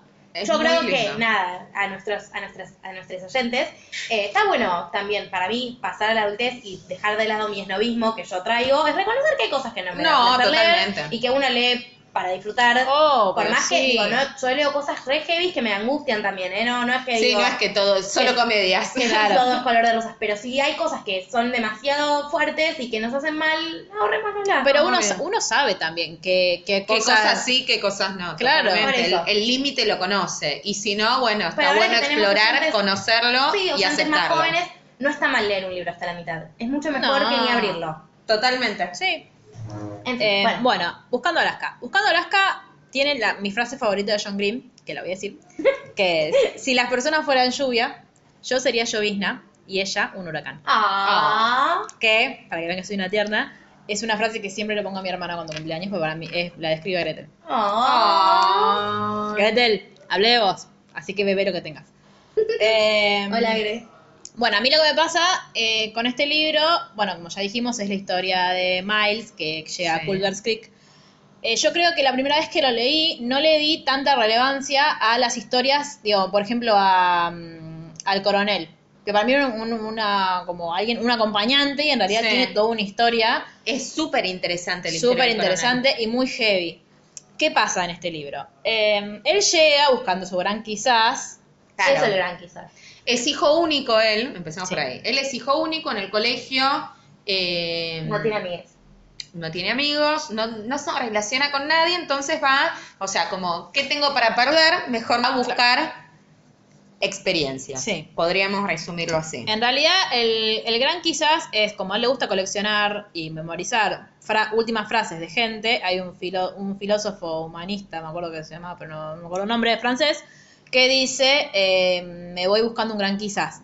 Que después John Green, en el- en el- como en su nota de, de autor, te pone: Hay gente que dice que esa no fue literalmente la última palabra, porque aparte es muy difícil Sí. encontrar la última palabra, pero fue de su- una de sus últimas frases y si a él le, le gusta mucho, entonces la usa como lo que, lo que hace que Miles diga, che, yo también quiero encontrar mi gran quizás, como con todo lo que eso implica, y quiero ir a buscarlo, y siento que acá no puedo encontrarlo porque acá estoy como coartado por todo, porque soy como tal, como viste cuando tienen como etiquetado en algo y él siente que no puede como, como desarrollar. Y aparte, digo, ir a un internado es manejarse el solo, Sí. digo, es separarse de la familia, un montón de cuestiones que, nada, se va a tener experiencias, básicamente. Sí. Eh, claro, lo que pasa es que después la conoce a, a- a- Alaska. Alaska. Eh, Alaska es es una amiga del, co- del coronel. El coronel es un compa- su El compañero coronel es un cuarto. compañero cuarto. Y eh, hoy hay una crítica que le hacen a este libro que yo no lo había visto así, pero Puede, puede ser. ser, que es que eh, como que dicen que eh, Miles está como una actitud muy adolescente en donde él dice, él atribuye a la, la categoría de cambios a cosas que en realidad son que él no tiene personalidad y se aplaca a la de los demás. Por ejemplo, que él llega y el coronel fuma, entonces él empieza a fumar. Pero fuma muy esporádicamente. Sí, Aparte, para mí ¿qué adolescente, ¿Qué no fuma? no- pero qué adolescente no copia al amigo que le Por cae eso, bien? Totalmente. Hay un montón de críticas malintencionadas a John Green. Eh, pero, No, pero es una descripción de la adolescencia, Sí, ¿cierto? sí. No tener personalidad, es verdad, pero es una es. Ella de ser adolescente. Ah, Es, claro, aparte es como empezar a, a formar tu personalidad también. Eh, y hace como un grupito con, bueno, el, el coronel, Alaska y Takumi, en un principio son como ellos cuatro, que son su- como sus compañeros en el colegio. ¿Qué pasa? Que el- al- ya la primera noche le hacen una novatada. Ay, pobre. No, la pasa Porque- como el orto. Sí, casi lo matan. Claro. ¿Por qué? Porque después está todo el día diciéndole Margo. Alaska tenía una compañera de cuarto y tienen como una serie de reglas en Culver's Creek. eh, está el Aira, que me parece un personaje excelente. Sí. Que tipo, aparte Me mata esa, imagino- tipo los detalles, tipo esa, la mirada Yo infernal. me lo imagino como el director de Glee. Ay, no Bigly. Ah, Sí, hindú. sí. Eh, pero bueno, que es como medio, a ver, eh, hace lo que tiene que hacer, que es tipo ver Sí. que no se droguen en las habitaciones, que no cojan, la, la, la. Eh, y parece que lo- el Aila, como le dicen, encontró a la compañía de Margo con el novio, como ahí medio por coger, eh, una noche y los expulsaron. No, no, no, al novio de ella, a la novio. compañera y a su novio. Sí, a la compañera de Alaska le dijo Margo de nuevo. Ah, perdón, perdón, perdón. No, no pasa nada. Eh, dije Alaska. Igual si dice Margo y falta Es la Alaska. parte del libro, Sí, es Alaska. entiendan. Eh, entonces, como que todo el mundo. Hay una cosa que el coronel le explica el primer día: que lo más importante en Culver Creek es la lealtad y no ser un soplón. Entonces, hay como un rumor de que fue Alaska la que, eh, como que le dijo a Laila que iba a pasar, que estaba su amiga ahí. Pero en realidad primero le hacen la novatada a Claro. Miles porque creen que fue el coronel. Claro, te le dicen: vos sos amigo del coronel. Y el coronel fue, la, fue el que delató a Mayra, que era la chica que fue expulsada. Después, cuando él vuelve de la. ¿Qué es la novatada? La novatada es que, en realidad, supuestamente la, la novatada normal es que a- los sacan de las camas a la noche a los nuevos. Y En lo- hay- pijama. en pijama, hay un lago cerca, van, le dicen que se tienen que tirar al lago y lo sacan. Tipo, se tienen que tirar agua fría. Y Hasta ahí, tiro no lo sacan. no. No. A él lo agarran, lo amordazan, le atan todo el cuerpo en Ay, cinta y lo tiran. No. Y él no sé cómo correr no hace para sobrevivir, tipo, se da vuelta, flota. Así. Claro. Bueno, no es muy real, pero. Como que no sé, posta que es muy angustiante esa parte. ¡Qué horror! y encima Solo después, ir tipo, va, internado. le golpea la puerta a Alaska, Alaska como que le dice, ah, jaja, te hicieron, una-", porque ella se había sacado toda la cinta y, ay, van, tipo, crece, boludo, se te hicieron una novatada. No le contó lo que había pasado. Claro, porque hasta ahora, cuando la conoció Alaska, le cayó súper bien a Alaska, pero esa noche lo trató medio como el culo, Sí. porque Alaska era un poquito temperamental. Sí, tiene una personalidad bastante fuerte. El- a mí hay algo de Alaska que me genera medio contradicciones, que es que ella tiene un discurso muy feminista porque habla de la de la mujer, eh, le pone los puntos todo el tiempo a los pibes, habla del deseo de la mujer, de decir, tipo, el- las relaciones sexuales vos tenés que, que lograr, tipo, no, no solo es que vos sientas placer, tiene que sentir placer a otra persona también, bla, bla. Eh, pero a la vez está puesto medio como, viste, en la película esta de los 90 que vimos, que yo te dije, tipo, es como la construcción de la feminista como la hincha pelota, Sí. y no como el Es reivindicatorio. Claro, está como medio ahí para tipo mí. una cat de Claro, nombre. Eh, bueno, y entonces, cuando el coronel se entera, dice, no, para, yo no fui la que los delató, que yo, esto, nos vamos a vengar. Se hacen amigos, pero empiezan a hacer muchas travesuras juntos. Después, él se enamora, por supuesto, de Alaska. Alaska tiene novio. Es Es como todo, otra, no le dan ni cinco de pelota. Claro, es como toda una un ida y vuelta entre él, que cada día le, le gusta más, ella, que al, ella le cae, a él, él le cae muy bien. En un momento, como que le, les- le gusta a ella, porque como que le dice, yo, el- hay una teoría sobre, de fans que dice que en realidad ella en un momento, Margo, eh, Margo, Alaska, lo que tiene es que es, por supuesto, es una chica muy misteriosa. eh, y hay cosas que la ponen mal, por eso ella, ella siempre dice que no quiere volver a su casa, de hecho le pide por favor a... ¿verdad? Lo, A lo- Miles. lo incentiva a Miles Sí, para que, no vuelva en Navidad, era. en acción de gracias. Ah. Que en acción de gracias se quede con ella en el colegio porque ella no quiere volver a su casa. Pero no dice por qué.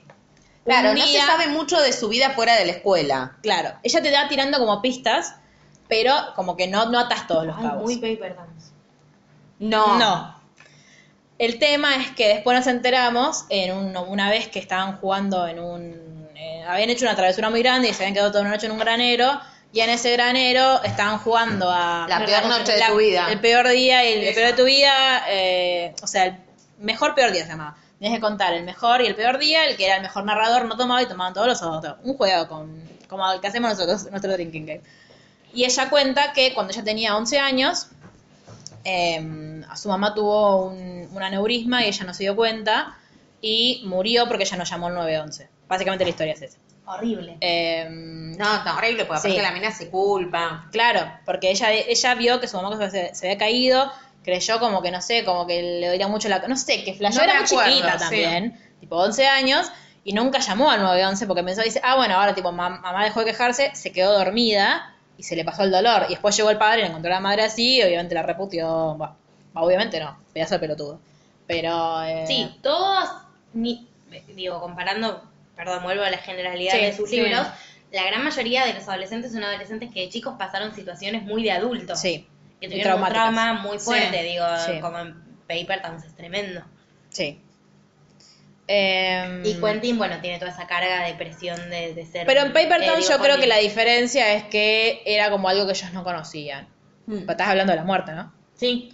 Eh, si bien También, sí pero fue... encontraron un muerto. No, no digo que no haya sido traumático, digo que acá es, es otra la cosa, es, es, es la culpa que carga Alaska No, lo que no, es de hace. tu vieja, Lo que no es desconocido. Pero lo que estoy diciendo es que la construcción de los personajes son adolescentes que en Ah, su sí. infancia se enfrentaron a situaciones de adultos. Con Sí. los chicos que están enfermos también supongo, tipo, es como algo que no, No. está tan asociado al... Bueno. Como Pero bueno, em, la cuestión es que Alaska en un momento empieza, es una persona muy, em, bastante oscura en el sentido este de que, de que es como que oculta cosas, de que de repente está como muy, em, como muy, no sé si es depresiva la palabra, pero como que está... Sí, está de- deprimida. De hecho dicen, en realidad dicen que ella te- tiene un cuadro depresivo, Sí. vos sabrás si lo tiene o no lo tiene. Eh, o No si, lo sabe. o Dice si lo que parece. No, no sé, lo que pasa es que tampoco es que Ah, porque hay otra mucho cosa- desarrollo de ella sola, esa relación ahí todo el tiempo. Otra cosa que no dijimos que me gusta mucho el libro es que vos apenas lo empezás a leer te dice tantos días antes. Y vos pensás. ¿antes de qué? Y como ahí están preparando una broma muy grande, en un momento yo dije, ah, es antes de esto, como que ah, pasa algo. No. ¿Qué pasa? Alaska se muere. En un accidente, en un accidente de auto. No. ¿Por qué? El día en el que eh, ella están, están muy borrachos jugando al mentira verdad, eh, no sé cómo termina eh, ella chapando con Miles. Te metiste la sororidad en, en el bolsillo porque con salía, una con su amiga. claro. Porque Maggie se pone a salir con una que es Por oriental, recomendación ¿no? de ella. No, eh, ay, rumana. Ah, ahí está. Eh, porque ella le dice, yo te voy a conseguir novia, ¿viste? Yo estuve igual. Eh, ¿Vos también o lo venías venir? ¿Qué cosa? Cuando se murió Alaska. ¿Que se moría? No, casi me muero yo. Digo, ¿qué onda? Pará un poco. Aparte decía, pero no falta tanto para el libro, no puede Claro. ser. Eh, O sea, no es que terminó así, porque aparte No. se muere a las, no sé, faltando 100 páginas para Sí, el libro, ponele. Entonces decís, ¿y ahora? Claro, ese es el problema. Y ahí empezás a, empieza a tener sentido el nombre del libro. Busca, ¿Por qué buscas de Alaska? ¿Por qué? Bueno, ese día ella, a mí lo, lo que más me rompe el corazón es que eh, se empiezan a chapar y ella en un momento dice, ay, estoy un poco cansada, la seguimos después. Y se va a su cuarto a dormir y en el medio de la noche No, recibe... se quedan dormidos ahí, ¿Se quedan dormidos ahí? se quedan dormidos ahí, ella se despierta. Porque la llama Porque la- alguien y ella dice, me olvidé, me olvidé, estaban borrachos, me olvidé, me olvidé, me olvidé, me olvidé, me tengo que ir. Entonces les pide por favor a- al coronel y a Miles que entretengan al águila para que ella se pueda ir en el auto, ella tiene un auto. Eh, pues Bueno, no nos olvidemos que están en un colegio donde no se pueden ir a la hora que se les no, canta no, el culo. Aparte pues son adolescentes. Eh, entonces, eh, como que ellos le dicen como, bueno, no, pero qué sé yo, bueno, dale. Dicen, nosotros lo hacemos, anda. No sé qué flasharon. Y al otro día, en- o, pasaron dos días, no, no, al otro día. Al otro día, sí. Eh, los viene a buscar el aire y dice, uh, ya nos cagó, tipo. La encontró, enteró, claro, la encontró a Alaska, sabe que fuimos nosotros los de los cohetes, porque Pues tiran cohetes tiran cohetes para que él salga de la casa y los busque por el bosque y así a- Alaska se podía ir. Y los manda, los reúnen a todos en el gimnasio. Aparte, todos creen que se, todos creen que se murió el profesor de, de religión. Ay, es horrible. Eh, No, porque porque, aparte- porque no, porque la última vez que No, lo habían aparte al gimnasio era porque se había muerto la mujer. Aparte está horrible porque dice, falta Alaska, no Claro. puede dar el anuncio porque falta Alaska. Claro. Miles empieza a decir, falta, estamos todos, no, falta Alaska. Bueno, pero el resto está, pero falta Alaska, hay que esperar a Alaska. No, Y, él, claro. claro, y él le dice, Alaska tuvo un accidente de auto, falleció. Y ahí todo el gimnasio aparte, no solamente como, lo- digo, incluso la gente que los odia, porque a mí hay algo que me encanta, que es que hay una... mm, ¿Vos habías entendido que los guerreros semaneros son semaneros por semana? Porque los fines de semana se van a su casa. Ah, no. Ah, es como la- los chetos de Culver's Creek, los que no son becados como ellos, eh, tienen, los fines de semana se van a sus casas. A sus canciones. Claro, y en la semana, por eso son guerreros semaneros, en la semana sí están y como que ve una batalla con ellos. Eh, que en un momento, otra crítica que le hacen es que el coronel, el coronel es, es muy pobre, vive en, una- En un tráiler. con su mamá, o sea, su mamá vive en un tráiler, él vive en Culver's Creek, y es muy inteligente, por eso consiguió la beca. Eh, le dicen que en realidad su odio a los guerreros semaneros es porque él no tiene plata, tipo, y es como, shame, cállate. Bueno, Eh, le falta peronismo a esa gente. Entonces, eh, Bueno, quiero entender. ¿Qué pasó? Bueno, y eh, lo que empiezan a, a- Obviamente se sienten culpables porque dice, boludo, nosotros la dejamos ir borracha y en un estado de shock la dejamos Claro, ir. porque chocó No- contra un camión o porque estaba en pedo. claro, no- lo que, lo que saben hasta ahora es que chocó contra una patrulla de policía porque había un camión que había estado como tirado en la ruta y la patrulla de policía está ahí como frenando el paso y ella nunca frenó. se la dio contra la patrulla de policía. Lo que ellos quieren saber es, primero, si se suicidó o si fue un accidente, qué, quién la llamó y por qué, y, eh, bueno, y, y Miles en su eh, creepy, eh, que ya sé cuáles fueron sus últimas palabras. Por Dios. Porque las últimas palabras que le había dicho a él, en realidad, bueno, no, no eran las últimas que había dicho, tipo, después las seguimos, porque le Sí. dijo, "Ah, me olvidé, me olvidé, me olvidé. Eh, haciendo fast forward, tipo, todo lo que hace a partir de ahí es él y el coronel Buscando. Investigar qué investigan. carajo pasó. Sí. Recordemos que también había otros dos personajes que eran Takumi y Lara, a los que no los hacen parte de eso, porque creían que era algo de ellos tres, porque eh, en la última noche estuvieron con ellos tres. No, y aparte porque Alaska era medio la mejor amiga del coronel Sí. y el otro estaba enamorado de Alaska. Sí. Entonces, los importa a los demás no les importaba Alaska tanto Es como muy a ellos. parecido, ellos igual, lo sienten perdonen así. a Paper Town. Es que tienen cosas Claro. parecidas. Digo, es- hay tres libros, que son estos dos. En realidad, Paper también pareció a este, porque Paper tampoco después. Claro. que tienen similitudes. Sí. Bueno, entonces, ¿qué le había pasado? Bueno, fast Se forward. murió. Takumi supo todo el tiempo lo que le había pasado, pero no se los quiso decir porque dice que él estaba. A él le, mol- afuera. le molestó tanto que lo hayan dejado afuera que él tenía un montón de información que no les quiso dar. Porque hacen cosas tipo. ¿Y cuál era la información?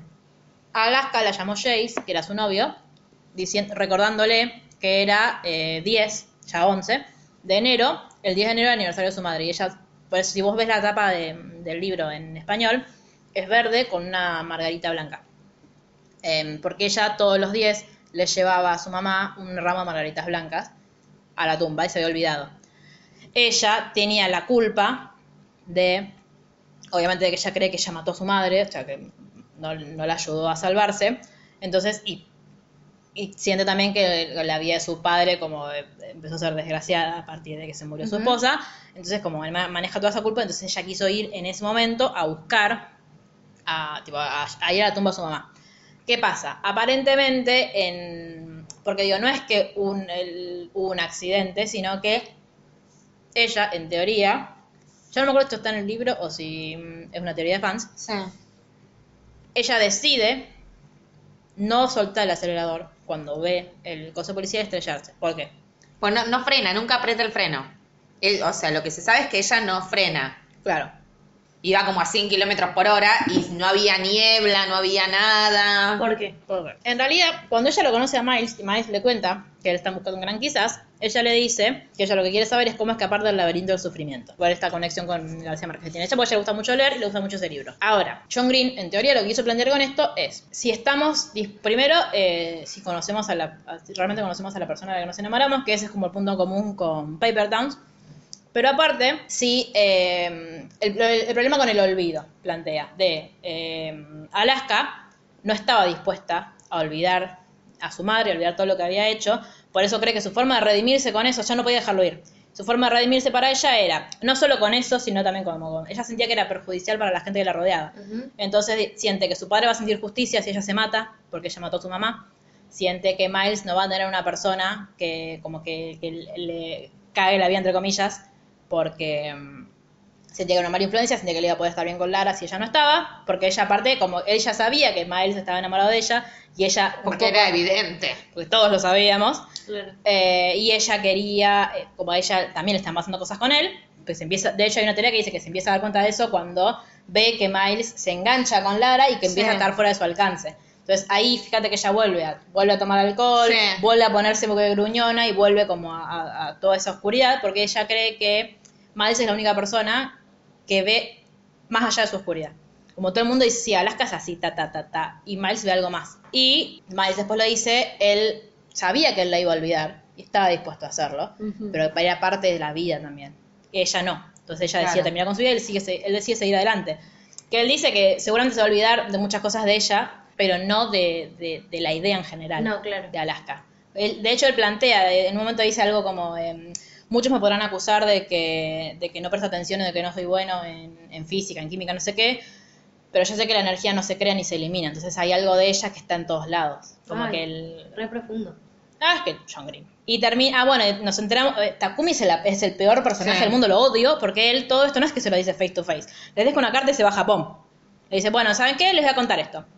El último día antes de porque el último día que se termine el año escolar. Claro. Estuvieron seis meses tratando de investigar qué carajo había pasado y el último día. se le dejan una Claro, carta. La concha de tu madre. Sí. Y eh, el profesor de religión tenían como información religiosa. Ellos estudian todas las Sí. regiones del mundo y el, el trabajo final era, tenían que, es que mm, plantear una pregunta y responderla según las tres religiones más importantes. Ah, relación a Alaska. Él la quiere, él la quiere hacer en relación a Alaska. Eh, y él, ¿cuál es la pregunta que quiere responder si es más allá de la muerte? Porque la primera pregunta, al principio, él, él discutía mucho con Alaska sobre esta clase porque él decía que el profesor le parecía un genio y ella decía que le parecía un pelotudo.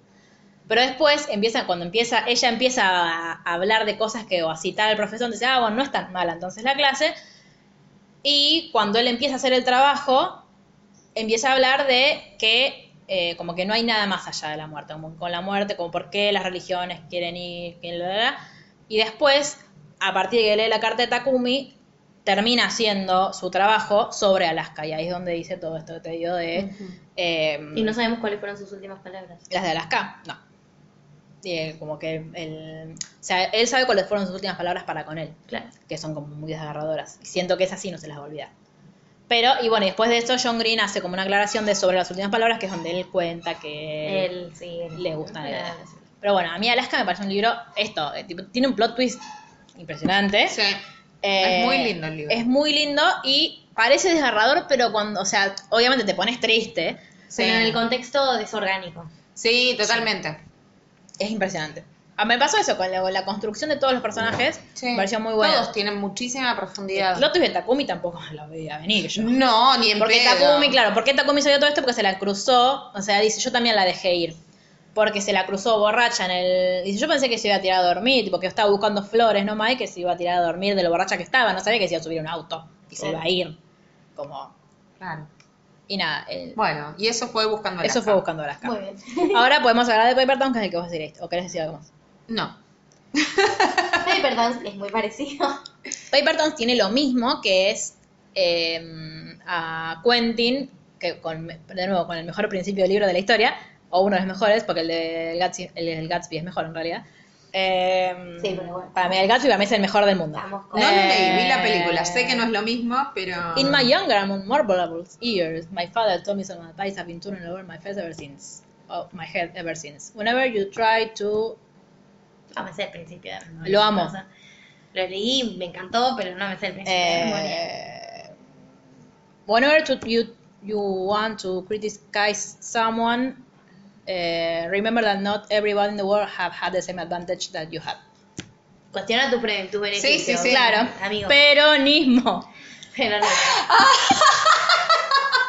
Tomen. Fitzgerald, Bueno, el primer peronista. Es la historia de Quentin. Sí. Eh, Quentin eh, vive al lado de Margot. Son Sí. muy amigues cuando son Cuando muy son muy niños. Cuando son niñas y les, les genera un hecho traumático. Sí, les pasa algo muy feo y ahí se empiezan como a separar. Ese algo muy feo es que en la plaza encuentran un tomor. Un suicidado. Que nos aclaran que se suicidó. Digo, como que juega mucho con la idea del suicidio Sí. amigo Green. Esperemos que, de verdad. Esperemos que esté tomando que antidepresivos. esté bien. Sí. Eh, y. Bueno, eh, dice que la pasaba mal en las giras, porque como, claro, como era ansioso, como con la cantidad de gente Ah, a su claro. alrededor. Horrible. Bueno, y eh, lo que los separa a, a Margot y a Quentin es la reacción que toma cada uno frente a este suceso de la Claro. muerte. Margot tiene como más curiosidad y juguetea un poco más con la idea y Quentin, que yo me siento muy representada por él, Sí. se va a la mierda y busca la que Somos su mamá lo todos. abrace. Claro. Va a pedirle a la Los, pa- los padres psicólogos, aparte. Sí, Eso muy es gracioso. gracioso, Eso es muy gracioso. Me gusta que el día siempre tipo que ellos confían en que soy la persona más estable del mundo. Como, no sé. No. A menos que- Quizás no. Bueno, y Margot tiene una relación muy conflictiva con sus padres. Sí. Eh, Margot Es no la para de típica- mandarse cagadas. Sí, es la un típica adolescente rebelde. Es un Sí. quilombo, básicamente. Y aparte es como muy. eh, me sale voyeurista, pero tiene una cuestión del, de mostrar ¿Qué lo privado, el que le gusta Hacer público lo privado. hacer Ah, público ok. lo privado. Como que tiene. Es el que igualmente, Sí. el que ve. El que ve coger a otro. Claro. Ah, ok. Ah, coso. Eh, de Elite. Claro, una cosa así. Lo que le pasa a Polo. Polo, gracias. Me Eh, es una nombres. cosa que iban a hablar de alguien que conocían y digo, ay, por Dios, ¿estás seguras? Como a tu prima. claro, ay, me parece que ya que lo escuchen, no sé, un montón de personas. Le mandamos un saludo a la prima de Jenny, que voyeurista. ¿Cuál de todas te la pregunta? bueno, la cuestión es que tiene como algo así como de que le gusta mucho mostrarse, le gusta mucho el show. Sí. Es tipo, es muy como actriz. Es medio un mito también, porque como todo el mundo habla de ella, eso es muy importante para la trama. Sí. Que hay como, ¿viste que Margo hizo? ¿Viste que Margo hizo? Como todo el tiempo. sí. No Amo su nombre igual. John Green sabe poner muy bien los nombres. Sí. Quentin no es tan buen nombre. Me gusta más que le No, pero tipo, Hazel Grace Lancaster es como Grace, es como, tiene entidad. Como Margot Roth Spiegelman, tiene entidad, es como Madonna. Es una construcción igual, ¿eh? ¿Sí? Eh, sí. A mí me parece excelente. Bueno, Digo, está bueno, pero es la construcción del personaje. Sí. Pero me parece que pega mucho.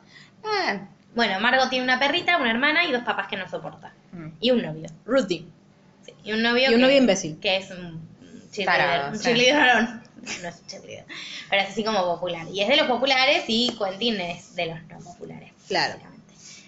Que llega media hora antes a la escuela. Sí. ¿Por no, qué? media hora antes no. Sí. Sí. Llega media hora después de la hora antes que se juntan los amigos, Sí. en realidad. Claro, bueno, pero sus amigos llegan antes y llega tipo. Él, incluso cuando llega tarde, no llega tarde a la escuela. No, está bien, pero lo que voy es, es como nosotras. Nos tenemos que juntar Claro. tres y media. Llegás a las cuatro, no llegaste tarde, pero nos tenemos que juntar tres y media. Claro. Llegaste tarde igual. Ahora. Y de esta forma estoy diciendo que llegaron tarde, ¿no? No, porque nos juntamos a las 4. Claro. Ah, pensé que era tres y media. Ajá, ajá. Vos llegaste temprano a tu propia casa. Claro. Eh, bueno, básicamente están viviendo sus vidas por separado. Sí. Ahí ven si Hasta- Quentin está enamorado o no está enamorado de Margot. Sí. Digo, está empieza diciendo enamorado. que es su propio milagro. O a sea, ver. claramente está muy enamorado hasta que un día Quentin está por irse a dormir, a la noche en su casa, felizmente, y Margot viene y le dice, vamos. Se, se entra No por se la hablaban ventana. así Le un entra por la montón, ventana, porque claro. digo, desde que se- sus caminos se separaron, ellos casi no se dirigían la palabra. No. Entonces dice, vamos, él le dice, no, ni en pedo, vamos en tu auto, vamos, vamos, vamos, vamos, vamos. Y viene el padre de Margot y le dice, te volvés para casa, y Margot le dice, espérame acá que nos vamos. Y vos decís, ¿qué va a hacer Quentin? ¿Se va a ir a dormir? No. No. Se Va a buscar la llave del auto. Claro. Entonces se va con Margo, él tiene muy poco control parental porque básicamente sus padres confían plenamente en él. Claro. Lo cual igual es una buena decisión porque tampoco es que se manda grandes cagadas. No, claro. No hace nada del otro mundo. No. Y eh, le dice que tienen que hacer siete paradas, Margo. Entonces tienen como una lista. Para mí está muy bien construido ese principio. Es muy interesante. Porque te da curiosidad. Sí. Porque sí, tipo, ¿qué En la, a hacer? en la película es excelente. Es lo único bueno que tiene la película. Tipo, ¿qué van a hacer? Y para mí es casi. Es, o sea, es lo mejor del libro lejos. Esa Sí. primera noche. Sí. Sí, porque a mí el viaje me aburre. El viaje es No, a mí el viaje me re divirtió, chicas. ¿Sí? El viaje que la van a buscar. Sí. Me re divirtió, fue No, lo que más me A divirtió. mí me aburrió mucho todo lo del shopping abandonado, todo eso. No, toda A la mí parte igual- del medio son embole. Claro, a mí me gusta igual. Lo, lo de las pistas sí me gusta un poco más. No, No, se me hizo muy aburre. tedioso. Me re aburre, me parece tipo, bueno, no importa. La cuestión Sí. es que van a una lista de lugares. Margot Sí. le dice, tenemos que ir a hacer esto, esto y esto, y no le va diciendo a dónde van después. O sea, solo le dice el siguiente paso. Me hace que paga todo él. me dice, Paga todo él. Hashtag millonario. me hizo acordar, no, paga ella con su plata de Sí. va.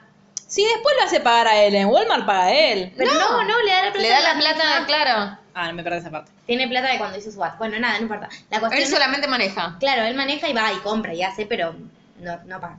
La- porque de hecho él No tenía es seis tanto dólares- abuso. Él tenía Claro, seis tanto dólares no. encima, porque como no gasta plata, no tenía plata encima. Bueno, eh, me gusta, me hace acordar al capítulo de Gilmore Girls que Emily se opera de los ojos y la lleva a Lorelai. Hacer mandado, Y sí. Lorelai dice, ¿me puedes avisar, tipo, a dónde vamos? Claro, no. no. me digas ante cada calle, ahora doblar a la izquierda, ahora doblar a la derecha. Entonces pensé en eso cuando lo leía. Bueno, entonces van, compran cosas en un Walmart y les hacen como pranks a distintas personas que Sí. traicionaron a Margot de Porque Margot se entera que su mejor amiga se estaba acostando con su novio. novio. Entonces van y le tiran cosas a la mejor amiga, y le tiran cosas al novio, y le tiran cosas a una que no le había hecho nada, pero le había dicho que era gorda. Y después van a un... Y le, le dice a Quentin que si quiere vengarse de alguien también. Sí, y se vengan de uno. De uno que le había, pega- que le había hecho comer un gusano vivo y después le había pegado. Sí, ese van, se vengan de todos esos y después eh, van a un edificio. Y Quentin está en nubes. Sí. Literal, porque suben al piso muy Sí. alto, ven la ciudad y ella le dice, esto es una mierda, estoy harta, qué sé yo. Bueno, en la Ah, ciudades de papel. en la peli, claro, ahí explica que son las ciudades de papel. No explica. Claro, no explica lo que son, pero sí dice que, que ella cree que esto. Que bueno, todo es una mierda y que que, todo es una construcción en realidad y que en real- que la gente cartonea bastante. Sí. Y en la película hay una frase muy linda que le dice todo, cuando vos mirás las cosas de cerca, todo se vuelve como, todas las cosas terminan siendo feas. Y él la y le dice, vos no. No, en el libro lo mismo. ¿Sí? Me Me parece mucho. es parecido, pero no, no lo dice así. Eh, y ella le dice, sos cool cuando sos auténtica. Sí, no, ah, y en la película dicen, tipo, él en un momento dice, ay, me sien- siento que el corazón se me, sale- se me va a salir del pecho, y ella le dice, así es como deberías sentirte todos los días de tu vida. Que no. No. También uno puede vivir tranquilo. No, Claro. eso se llama arritmia, Netflix hermana. and chill. Claro. También puedes estar relajado en tu casa disfrutando. Claro. Existe esa opción. Te contamos, Margot, para que lo sepas. Bueno, la cuestión es que a mí la analogía de cortar los hilos me parece súper interesante Sí. porque Sí. es como lo que se construye todo. Cuando encuentran al tipo muerto, lo explico por si no Sí. lo recuerdan, eh, Margot dice que él había cortado todos sus hilos con las demás personas y que por eso se mató. Claro. Y El muerto. El muerto, claro, no, Digo, no cuenten. no cuenten. No, claro. Y lo que Quentin empieza a temer en un momento determinado de la noche es que Margot esté cortando todos sus hilos con la gente. Porque Claro. ¿cómo vas al día siguiente? Pero nunca, siempre es como un miedo que está como en el fondo de su cabeza, pero no lo, no lo, No lo racionaliza. manifiesta. Porque dice, mañana va a ser re piola. Yo pasé toda la noche con Margot, tipo, como... ¿Te va a saludar mañana en el colegio? como, tipo, todo va a ser genial, tipo... Bueno, es muy bueno el momento en el que ella le dice, porque es, para mí es bueno porque es como al revés de lo que siempre pasa, que dice, ¿por qué te pensás que, dice, vos no haces nada por mí, porque, después de todos los favores que te hice, le dice ella, y él le dice, vos no hiciste nada por mí. Y ella le dice, ¿por qué te pensás que la gente en la escuela no se mete con vos? Porque yo les dije que te dejen en paz, que es siempre lo que sucede al revés, en realidad que siempre es el chabón Sí, sí, protegiendo. claro. Ella es la más capa y él es un virgen. Es la queen de la, De la Aparte, escuela. Para mí todos le tienen miedo. Y después, Tampoco en también, un plot claro. twist para mí bastante aburrido, ¿Qué? se meten en SeaWorld. Ah, me Ah. reaburrió esa parte, sí. No lo entendí aparte. tío, Se ¿para meten qué? Y porque ella no para Claro, reglas. Sí, Digo, bueno, pero no era que iban a buscar algo ahí. No, pero... De hecho, la pica una víbora. Qué asco. Y él le chupa el veneno. Sí, todo. Yo no le chupo el veneno a nadie, Ni todo a- bien. Ni en pedo, chupátelo vos. O sea, Claro, me podés, trajiste este princesa, lugar de dale. mierda, la concha de tu madre. Bueno, nada, no importa. La cuestión es que. Qué lindo putear, se llama este. Sí. La cuestión es que a la mañana siguiente. Clean, clean, clean. Él va a la escuela, No, En la. Alaska escuela, no estaba. Alaska, Alaska Margo no estaba. Y muy velozmente, ya no me acuerdo bien. ¿Por qué? No importa. ¿Qué dice Quentin? Esta piba se mató. Claro. No, porque aparte los padres van a hablar con Quentin al- cuando Quentin, Sí, ¿eh? Sí, Quentin. a la a la casa y le dice, "Che, después volvió porque desapareció."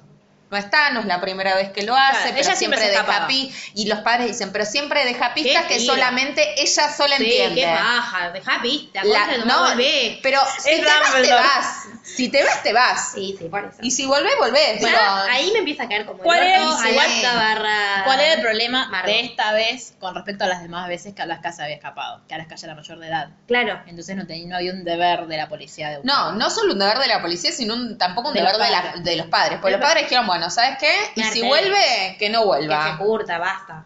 Se terminó. Entonces este pibe dice, se mató. Claro. se mató y encuentran, eh, busca pistas. Los amigos dicen, basta, loco, tipo, no vas a dejar que nos arruine la última semana de quinto. Porque estaban terminando el Tienen colegio el UPD. Claro, el. Y no, es, para, es muy graciosa la historia pobre. ¿Cómo se llama el amigo del, del sangrante? Sí, Ben, ¿es? sí, creo que sí. Eh, ¿Qué le sangra? No, y el de los Black Santas la- también es gracioso. Ah, ese es excelente. A ese es genial. Pero ese es coso, es... Es el otro, el que sale con la otra. Radar. Sí. Yo le digo radar, no sé si es radar. Raider. Raider. Raider. Eh, Radar. Sí, que los padres... Los padres Radar. yo, yo decía radar. Eh, que los padres tienen la colección... radar o radar le decía.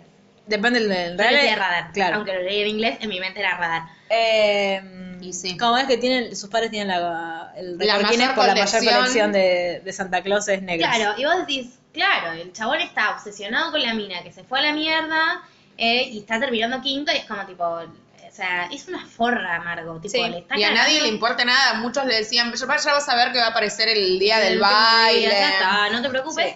Pero ¿quién se alía con él? Que eso es un buen plot twist. La mejor amiga que le había dicho gorda. Mm. Que no es la que está con el novio, era la que No, le había dicho otra. todo el tiempo gorda. Y que es como una popular hueca, que nos demuestra que no era una popular hueca. Claro. No, pero paren, porque en realidad para mí no le dijo, en realidad no le dijo gordo en ningún momento. El problema es que Margot todo el tiempo lee situaciones donde a ella de alguna forma es el centro y la agreden. Pero porque la gente la coloca ahí también. Sí. Está bien, pero yo no creo que esta piba la haya, No, lo reconoció le haya la piba, dicho. La piba, esa parte la reconoció. Después, sea, después Margo, bueno, ahora vamos a llegar cuando la encuentran, se empieza a mandar un montón de cagadas y la Sí. piba la manda a la mierda con justa razón. Sí, obvio. Porque está bien, pero sí le había dicho como, no, no te puedo prestar ropa porque me digo que te va a quedar muy ajustada. Era pasivo-agresiva. Está mal. Eran adolescentes, está bien, pero eran Sí, obvio. Sí, obvio. Digo, Obvio, pero la piba, pero Lace es la primera en reconocer que estuvo mal.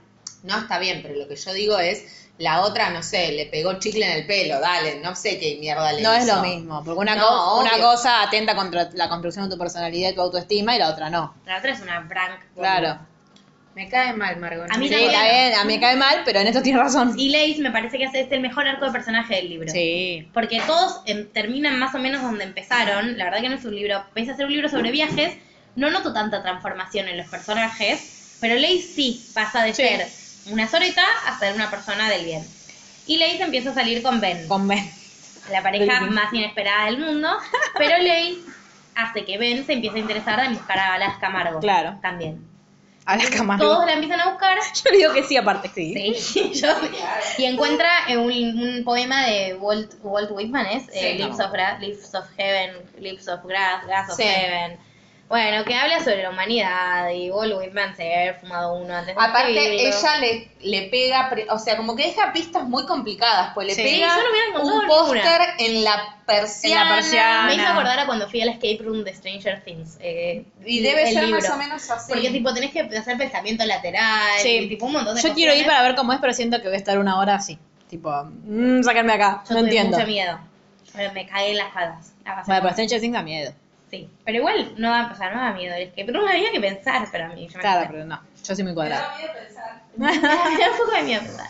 No, la cuestión es que encuentra pistas y entonces las pistas los conducen hacia un shopping abandonado. Sí. Y el chabón empieza a pasar ahí mucho tiempo, pensando todo el tiempo en Margo, y empieza como a ser negligente con su formación y con su disfrute de final de curso, todos los amigos están, todos están hartos, básicamente es como bastante monótono en ese sentido Claro. el libro.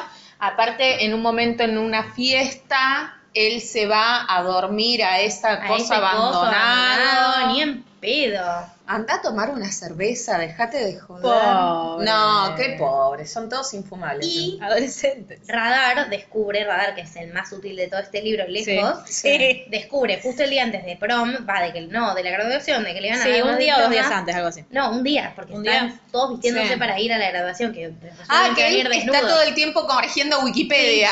Queda claro que es sí, su propia Wikipedia. Sí, Eh, que resuelven que van a ir desnudos. eh, Abajo de la las toga. Están todos con las togas y des- descubre que alguien entró en Wikipedia, vieron que se puede editar, que uno Sí. puede poner lo que se le canta, puso que una paper town en la cual habían, ya explicó Jerry antes, lo que eran las paper towns, eran, son puntos que no existen, pero había una que había terminado existiendo porque a alguien le había parecido muy gracioso construir un shopping y se fue. Claro. Entonces, primero se encuentran con que ella era muy fan de los lugares abandonados. Sí. Entonces, eh, Quentin empieza a ir a todos los lugares abandonados que encuentra para ver si encuentra el cadáver. Es bastante morboso, Sí. tipo, en ese sentido el Sí, libro. sí, sí, porque piensa que está muerta. Sí, pero encuentran la nota que dice que hasta el primero de junio, que es el día que les iban a dar los diplomas, iba a haber un habitante en esa paper town Claro. y después no iba a haber Sí. nadie. Re creepy, tipo, Sí. re creepy. Yo dije, ay, va a morir la puta madre. Se no va a suicidar. mierda". La- bueno, son muchos insultos más. Entonces Quentin decide agarrar el auto que le regalan sus papás, Para la, la graduación. Claro. subir a Lace, subir a Ben, subir a Radar e ir a buscar Decide ir solo y los amigos le dicen, Claro. no vas a ir Ah, solo, muy no, seas pelotudo. En Sí. el cual le dicen no puedes sobrevivir solo. Y ahí viene el road trip que a Luli le gusta A mí mucho. me re divirtió. Podés contarlo, sí. Me di- porque aparte hicieron el, hicieron el cálculo de para llegar antes Sí. de que ella se vaya tenemos que manejar 20, o sea, supongamos 26 horas sin parar y dicen, no podés manejar vos solo 26 horas, así que te acompañamos. Claro. Van y se suben, los pasa a buscar por el colegio, o sea que están en pelotas con la toga y Claro. nada más. Eh, ellos tres están en pelotas, ella tiene creo que 5 dólares y la, y la tarjeta de los padres Claro. y cuatro caramelos de menta, una cosa así, o sea, como que no tenían nada y empiezan a viajar y en la peli empiezan a calcular cuánto tiempo pueden disponer para hacer pis, eh, Sí. cargar nafta, comprar Sí, cosas y demás. Es re divertido, es re divertido. Cuando empiezan a bajar, bueno, eh, y ella les dice, vos compras esto, esto, esto, se lo dividen y terminan comprando cualquier Sí. cosa, entonces terminan tomando speed y están pasados de speed. Es muy divertido, es la única parte del libro que dije, ahora sí, y se me terminó el libro, porque digamos es casi la última parte. Claro. Porque ¿La encuentran a? La terminan encontrando. ¿Y con qué se encuentran? Con que es un idiota y mejor no. Digo, es Que no quería que la encontraran es en realidad. la que gran todo se lo frase trillada de eh, disfrutar del viaje porque la llegada, ¿verdad? Sí. Bueno, la llegada era una garcha, más vale que hayas disfrutado de todas las paradas. Margot la, la mandan a la mierda con todos. Le dicen, Sí. me cae mejor tu personaje que vos. Claro. Me encanta lo que le dice Ben. Sí. Tipo, Radar se lo dice. Radar es el mejor personaje del libro. Lejos. O sea, es muy gracioso, muy capo. Y me encanta. Tiene novia, Sí, a dar, Ángela. que aparte... eh, Iban a coger por primera vez. Sí. En un momento, a dar le, eh, le dice a, a- Me sale Quentin. ¿Cómo se llama el de esta? Quentin. ¿Es Quentin?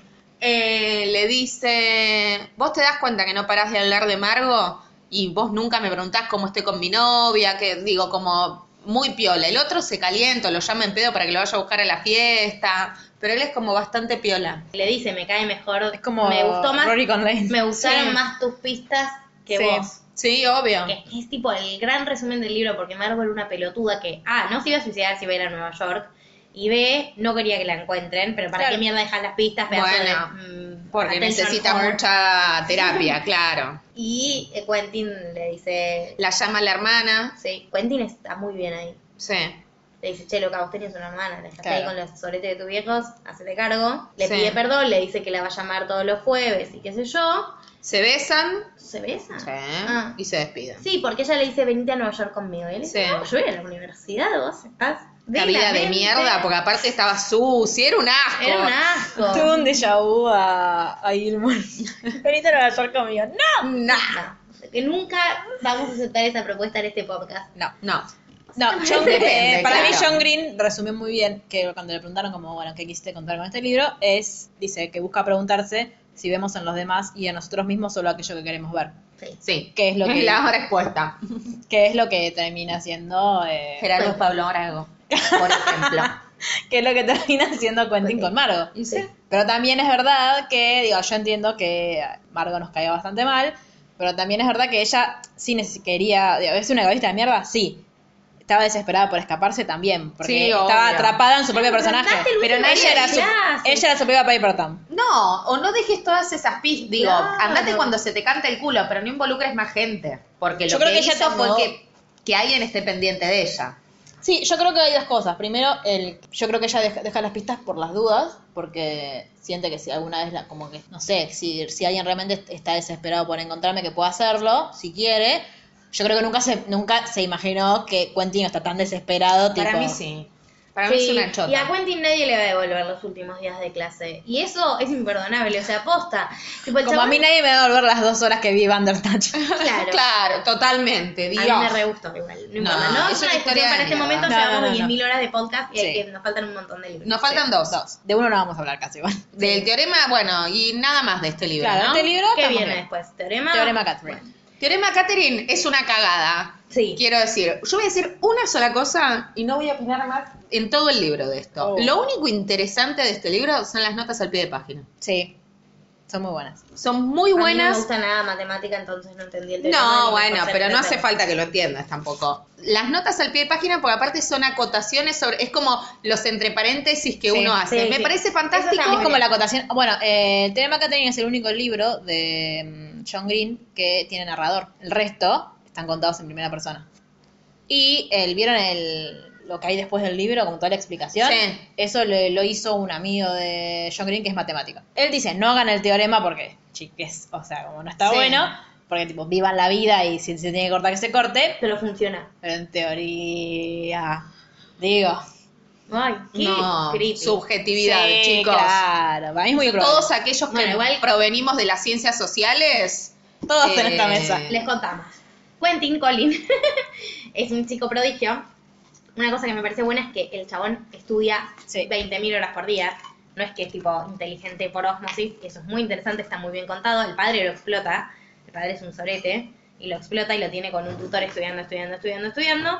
Y está muy deprimido porque se separó de la última Catherine, entonces agarra a su mejor amigo, que es musulmán, y hablan en árabe, porque es uno de los 20.000 idiomas que habla, porque es muy nerd. Y se van, Y se llaman Kiefer, Chifer, que es kafir, Kafir. Hinchada los huevos de que no hablen bien. y de Spritzer, que Sí. que hace pisentado, ese, ese me parece muy gracioso.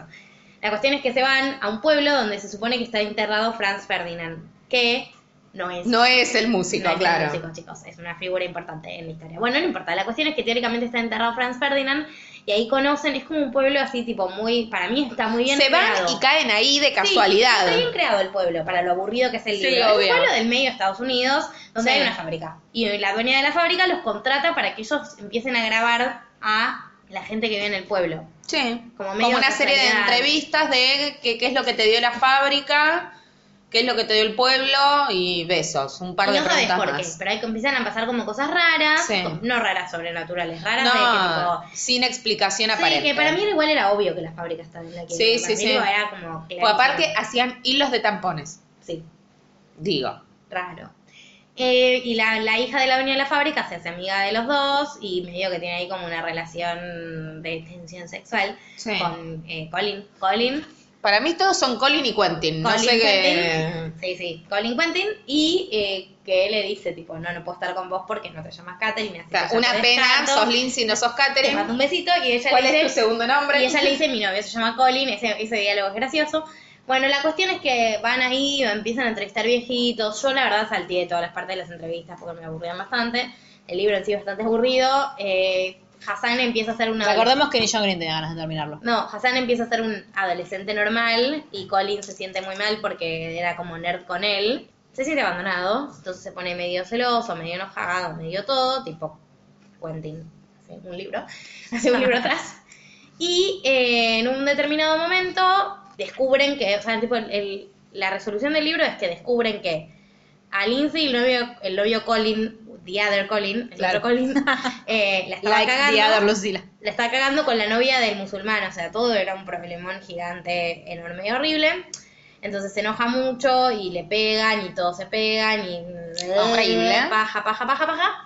Y Colin Nos enteramos que Catherine 19 es la misma que Catherine Sí, primera. ese fue el plot, ese fue el Ese plot fue lo único interesante, sí. esa fue la única parte que leí así como con interés. Sí, Eh, pero que lo termina porque las enumera en números romanos. Sí. Catherine 1, Catherine 2. Pero lo termina dejando porque la mina espera que él sea un genio y él es solo un prodigio. Esa distinción también es copada. Lo que él dice es que los prodigios son los que aprenden lo que hacen otros y los genios son los que crean por sí mismos. Y él cree que es un único paso de la genialidad al, del prodigio a lo genial es crear el teorema de para predecir quién va a dejar a quién y bla bla bla. Efectivamente. Hashtag momento eureka. Sí, el teorema no funciona, tiene un problema con una Catherine que al final había dejado a ella y él no se Por eso digo, subjetividad, digo, todo esto, ¿quién deja a quién? No, por eso, es imposible de, de medir. Bueno, no importa, la cuestión es que eh, Lin- eh, Lindsay tiene una cueva a la que va cuando se deprime y se entera Lindsay que la fábrica efectivamente va a quebrar eh, que la madre está haciendo todo para mantenerlos a todos, pero que not gonna happen. Eh, no hay solución a eso, lo cual es interesante desde el punto de vista narrativo, no es que aparece un primo millonario Sí, y lo salva, claro. que me hubiera dado bastante paja. Eh, No, sí, en dos años se termina Se todo, termina. salvo que... de repente otra, Pase fábrica, algo. otra empresa quiera y los Claro. Eh, la cuestión es que los estaban tipo tirando todos la sobreproducción para que nadie supiera que, que sobraban. Bueno, Claro, pues la madre de Lindsay lo que está haciendo es les mantiene el laburo a todos. a todos. Y a, los y a viejos les mantiene la pensión Sí. y tipo... Bueno, la cuestión es que Porque el pueblo se mantenía de la fábrica, básicamente. Lindsay tiene una cueva a la que va y Quentin Colin la sigue a la cueva, chapan viendo, ¿no? Sí. ¿Me olvidé de algo? No, pero el decía de la cueva es muy bueno. Es que la sigue a la cueva. Sí, ya sé, pero que me resulta gracioso como lo dijiste. Y el chico que no viene a la universidad va a ir a la universidad. Punto. Sí. Sí, a mí no me gustó ese No. libro. Para No. nada. Y, ah, y al final Yo le Franz puse Ferdinand, una estrella, ponele puedo poner menos de una y al estrella. final Franz Ferdinand no estaba, enter- no estaba enterrado en el pueblo. Claro. Era el abuelo. Un de- mito urbano, era el claro, abuelo de Sí, ella. sí. Bueno, algo que agarramos rescatar de este libro. No. Ya Las yo notas al pie de página. Y la diferencia entre genio y prodigio, prodigio. y que el niño prodigio es explotado por su padre y estudia 26 horas por día. Bien. Chimpum. Vamos a hablar ahora de mi libro favorito, del que tengo mucho que decir, pero voy a tratar de decirlo rápido. Bueno, Este libro es el de los niños con cáncer, como que ya sé que no es de niños con cáncer, pero antes de que empieces y que no te voy a poder frenar, a ver. niños con cáncer. O Sí. sea, disclaimer, gente medio sensible, guarda. Sí. Como yo, que Por no eso. lo leí. Pueden no leerlo. Yo- Bueno. Vos vas a contar toda la parte eh, como más... Estoy sin palabras hoy. Sí, como más. que- Perdí un ritmo. Filosófica del libro. Puede ser. Y yo lo más chabacano lanucense. Yo te voy así como intercalando. Bueno, primero quiero decir que de todo, de la historia de los libros que leí, que tuvieron película, me parece la mejor adaptada. Ok, no vi la película. Las cosas saca, obviamente sacan cosas, pero las cosas que sacan son boludeces. Ok. Tipo lo de la amiga, viste que ella tiene una amiga, la Sí. amiga nunca aparece, pero no es No relevante. es relevante. Ya dijimos que Bajo la misma estrella primero, no se llama Bajo la misma estrella, No. se llama The Fault in Our Stars. ¿Por Yes. qué? The Fault in Our Stars, ya arrancamos así, es una referencia a una obra de Shakespeare que es Julio César. Julio César en uno de sus diálogos dice, eh, la culpa no está en nuestras estrellas, está en nosotros mismos. John Green le dice, matanga, porque en este caso, estos dos chicos Sí. son niños con cáncer, como digo, ellos no tienen la culpa de su enfermedad, la culpa sí está en sus estrellas. Es la historia, arranca con Hazel Grace narrando la historia en primera persona. Hay un dato importante que es que Hazel narra la historia en pasado. Es decir, que desde el punto de vista narrativo, ya sabes que todo lo que, todo lo que cuentas ya, Ya pasó. pasó. El tema es que vos tenés que, como al final del libro te enteras desde dónde lo está contando, o sea, desde qué punto en la historia. Básicamente ella eh, también me parece uno de los grandes inicios del libro, porque dice, en, en el invierno de, de mi decimosexto cumpleaños, mi madre decidió que yo estaba deprimida. Entonces, me mandó un- como que la mandó un grupo. Dice, ¿por qué? Sí. Y mi mamá eh, dice, ahí ella cuenta que a ella le habían diagnosti- diagnosticado con cáncer en la tiroides, que después se hizo metástasis a los pulmones, y Sí. que ella básicamente tiene los pulmones, los pulmones se le llenan de agua. Que uy, estuvieron como experimentando con ella y encontraron un medicamento que por lo menos le iba a alargar, a alargar la vida, pero Sí. que ella tiene que ir a todos lados con un cosito con- que le da aire. Sí, en como un carrito de Claro. oxígeno. Pero bueno, nada, está como en el- ella ya terminó el colegio un año antes, está como en el college, Sí. porque no es, no es prodigio como Colin, pero nada, adelantó Sí. materias que está en su casa. Eh, no, o sea, no fue más a la escuela como rindió libre y ahora va a algunas clases. Que eso es algo que en la película no te lo muestran, pero nadie le importa. Sí. Una cosa que me parece como muy cruda, pero igual Hazel es muy cruda ella, el Sí, personaje. totalmente. Es como muy eh, parada en la realidad, a veces demasiado. Un poco de más, sí. Eh, que dice, mi mamá creía que, eh, decía que la depresión es un efecto colateral del cáncer. Y dice, no, como la depresión es un, en realidad es un efecto colateral de estar muriendo, así como el cáncer. claro. Entonces le piden por favor que va, o a la madre la obliga, básicamente le pide por favor, que vaya a un grupo De autoayuda, de autoayuda para, niños, con, cáncer. Que está, se hace literalmente en el corazón de Jesús. Ay. me parece muy divertido. Porque es como que tiene este humor. John Sí, como que dentro de, de lo, de lo crudo también te tira, ¿viste? Como incluso ella hace un montón de chistes. Sí, totalmente.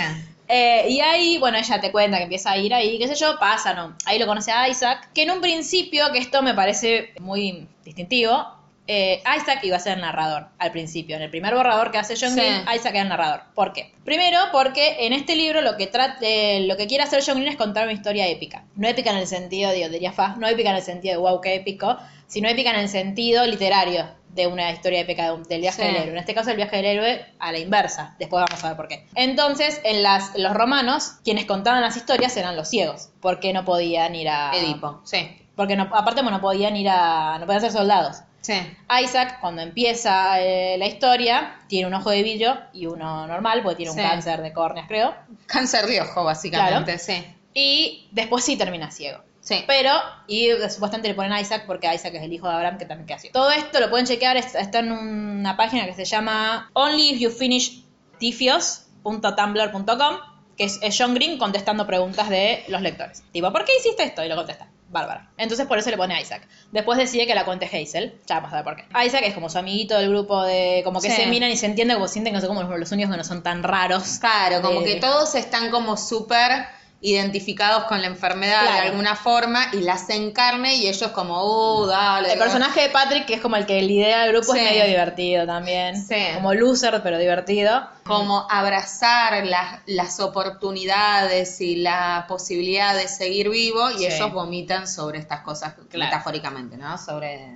Ah, no es que andan vomitando por Igual podía ser. Y Isaac tiene. Sí. efecto de la, Ah, de la quimio. de la quimio. Ay, qué horror, chicos. Isaac tiene. Estamos hablando de... Isaac tiene una novia con la que se, que Se como- chapan se a lo chapan loco. a lo loco y se dicen forever, forever, forever. Ay. Es como, ay Dios, cállese. Eh, sí. Bueno, y él se entera que él cu- cuenta en una reunión que él, eh, le, dijeron que tenía que sacar el otro ojo, también se que se iba a quedar ciego. Que hay una, ahí le cuenta a Hazel en un momento, tipo, no, que mi doctor me dijo que bueno, que agradezca que no, que no me quedaba ni sordo ni Sí. mudo, y él lo mira como, gracias por una eminencia de la medicina que vos me estabas diciendo que por mi cáncer de ojos me voy a quedar ciego, pero no sordo ni mudo. Yo no sabía que se podía tener cáncer de ojos. No Nadie. Es como un dato Nadie. capaz, que, capaz que no se puede, no sé. Es un dato que yo No, no, sí, lo googleé. Sí Basta, se puede. yo no necesitaba tener esa información. Bueno, cuestión que eh, un día en este grupo de autoayuda, el que Hazel ya no quería ir porque no le interesaba, porque no le ayudaba, porque ella estaba como, sí, me voy a morir, ya fue. Conoce a, a- va un chico, Claro, pues está en un estadio de la enfermedad como bastante avanzado. Ella Claro. está compensada, pero sabe que en cualquier momento se le dispara todo lo que y se caga pasa es que como está en este tratamiento, no sabe cuánto le queda. Claro. Nadie le puede decir. Te juro que es Como el hermoso. orto. Eh, entonces ¿Sabes va lo que fue leerlo? a este grupo de autoayuda y no miraste la película, por favor, mira. No, ni en pedo. Ay, no, mirala, miremosla juntas. Bueno. Eh, Yo no. No, vos no, bueno, vos te ponemos dibujitos. Te ponemos Buffy en la computadora. Yo miro Buffy. Bueno, eh, resulta que conoce a Augustus Waters. Igual vos lloraste viendo Buffy. Obvio. Ay, Bueno, pero no puedes compararlo. No, pero. no Esto es desgarrador. Nati lloró, ¿entendés? Y lloró a mares. Nati Ay, no, no, claro, llora. no, no. van a ver Buffy, van a Eh, llorar a mares en el capítulo que yo les di. Bueno, conoce a Augustus Waters que va a acompañarlo a Isaac, porque es amigo de Isaac. Y él cuenta que él tuvo cáncer, que eh, no me acuerdo yo ni cómo De huesos. De huesos, creo, le tuvieron que cortar una, pierna, una parte de la pierna, pero que Tiene es un una pata de palo. Claro, que es un sobreviviente. Pero él medio como que la mira a Hazel y Hazel le empieza como ahí em, más Sí. adolescente de ay, pero ¿qué me puse? ¿Cómo tengo el pelo, las Sí. uñas? Que empieza como en una cosa. sí, le gusta. Claro. Y entonces en un momento le dicen, bueno, Augustus, tipo, ¿vos cómo estás? Y él tiene una frase que después va a cobrar mucho sentido, que dice, yo estoy en una montaña rusa que solamente va hacia arriba. Entonces le dice, ¿no tenés miedo de nada? Sí, tengo miedo de haber, al olvido, le dice. Y Hazel, que es una mala onda, porque es una mala onda, le dice, yo te aconsejo si tenés miedo al olvido, te, te recuerdo que dentro de muchos años va a haber gente que no se va a acordar quién fue Gandhi, quién fue Cleopatra, porque vamos a estar todos reducidos a polvo, no va a existir más nada, no va a existir la humanidad y nadie se va a acordar. Así que bueno, si un poco miedo, deprimida, digo, si ¿no? Confirmando miedo- lo que dice la madre. si tu miedo es que te olvides, te, te, te aconsejo que no pienses en eso. que Claro, tipo, no pienses en eso y listo porque te van a olvidar. Y después salen, medio como empiezan a charlar, porque claro, lo ven a Isaac con su novia. La cumbia. Eh, bueno, empiezan a charlar. Y en un momento, es como que eh, ella dice, ahí él como que coqueteando conmigo, me está hasta que ella se pone del orto porque él saca un cigarrillo y se lo pone en la boca. Y ella lo mira, ah, listo, la, ca- la recagaste, qué sé yo. Y él la mira, ¿qué? Dice, no, dice, a ver, dice, vos sabías que lo dice, vos, tío, sos un sobreviviente de cáncer, te tengo que explicar todo lo que pasa con, tipo, si fumás, ¿en serio? Entonces él le dice, Hazel Grace, aparte porque dice, ¿cómo te llamas? Hazel. No, tu nombre completo, Hazel Grace Lancaster. Y de ahí, él es la única persona que le empieza a decir Hazel Grace todo el tiempo. ¿Quién le dice? Hazel Grace. Claro, Hazel Grace. Ah, pero le dice Hazel. ¿Cuál es la frase? Cuando encierra. Dice, watch, no, le dice, em, Hazel, dice, Hazel Grace es una metáfora. Te pones el arma suicida en la boca, pero no le das el poder de destruirte. Como el queriendo, usaba- o sea, se se ponía, un cigarrillo en la boca, pero, no los fumaba. prendía. No los prendía nunca. Ah. Se los ponía Entonces, sin- una atado de cigarrillo le duraba dos meses hasta que lo perdía, se le desarmaba.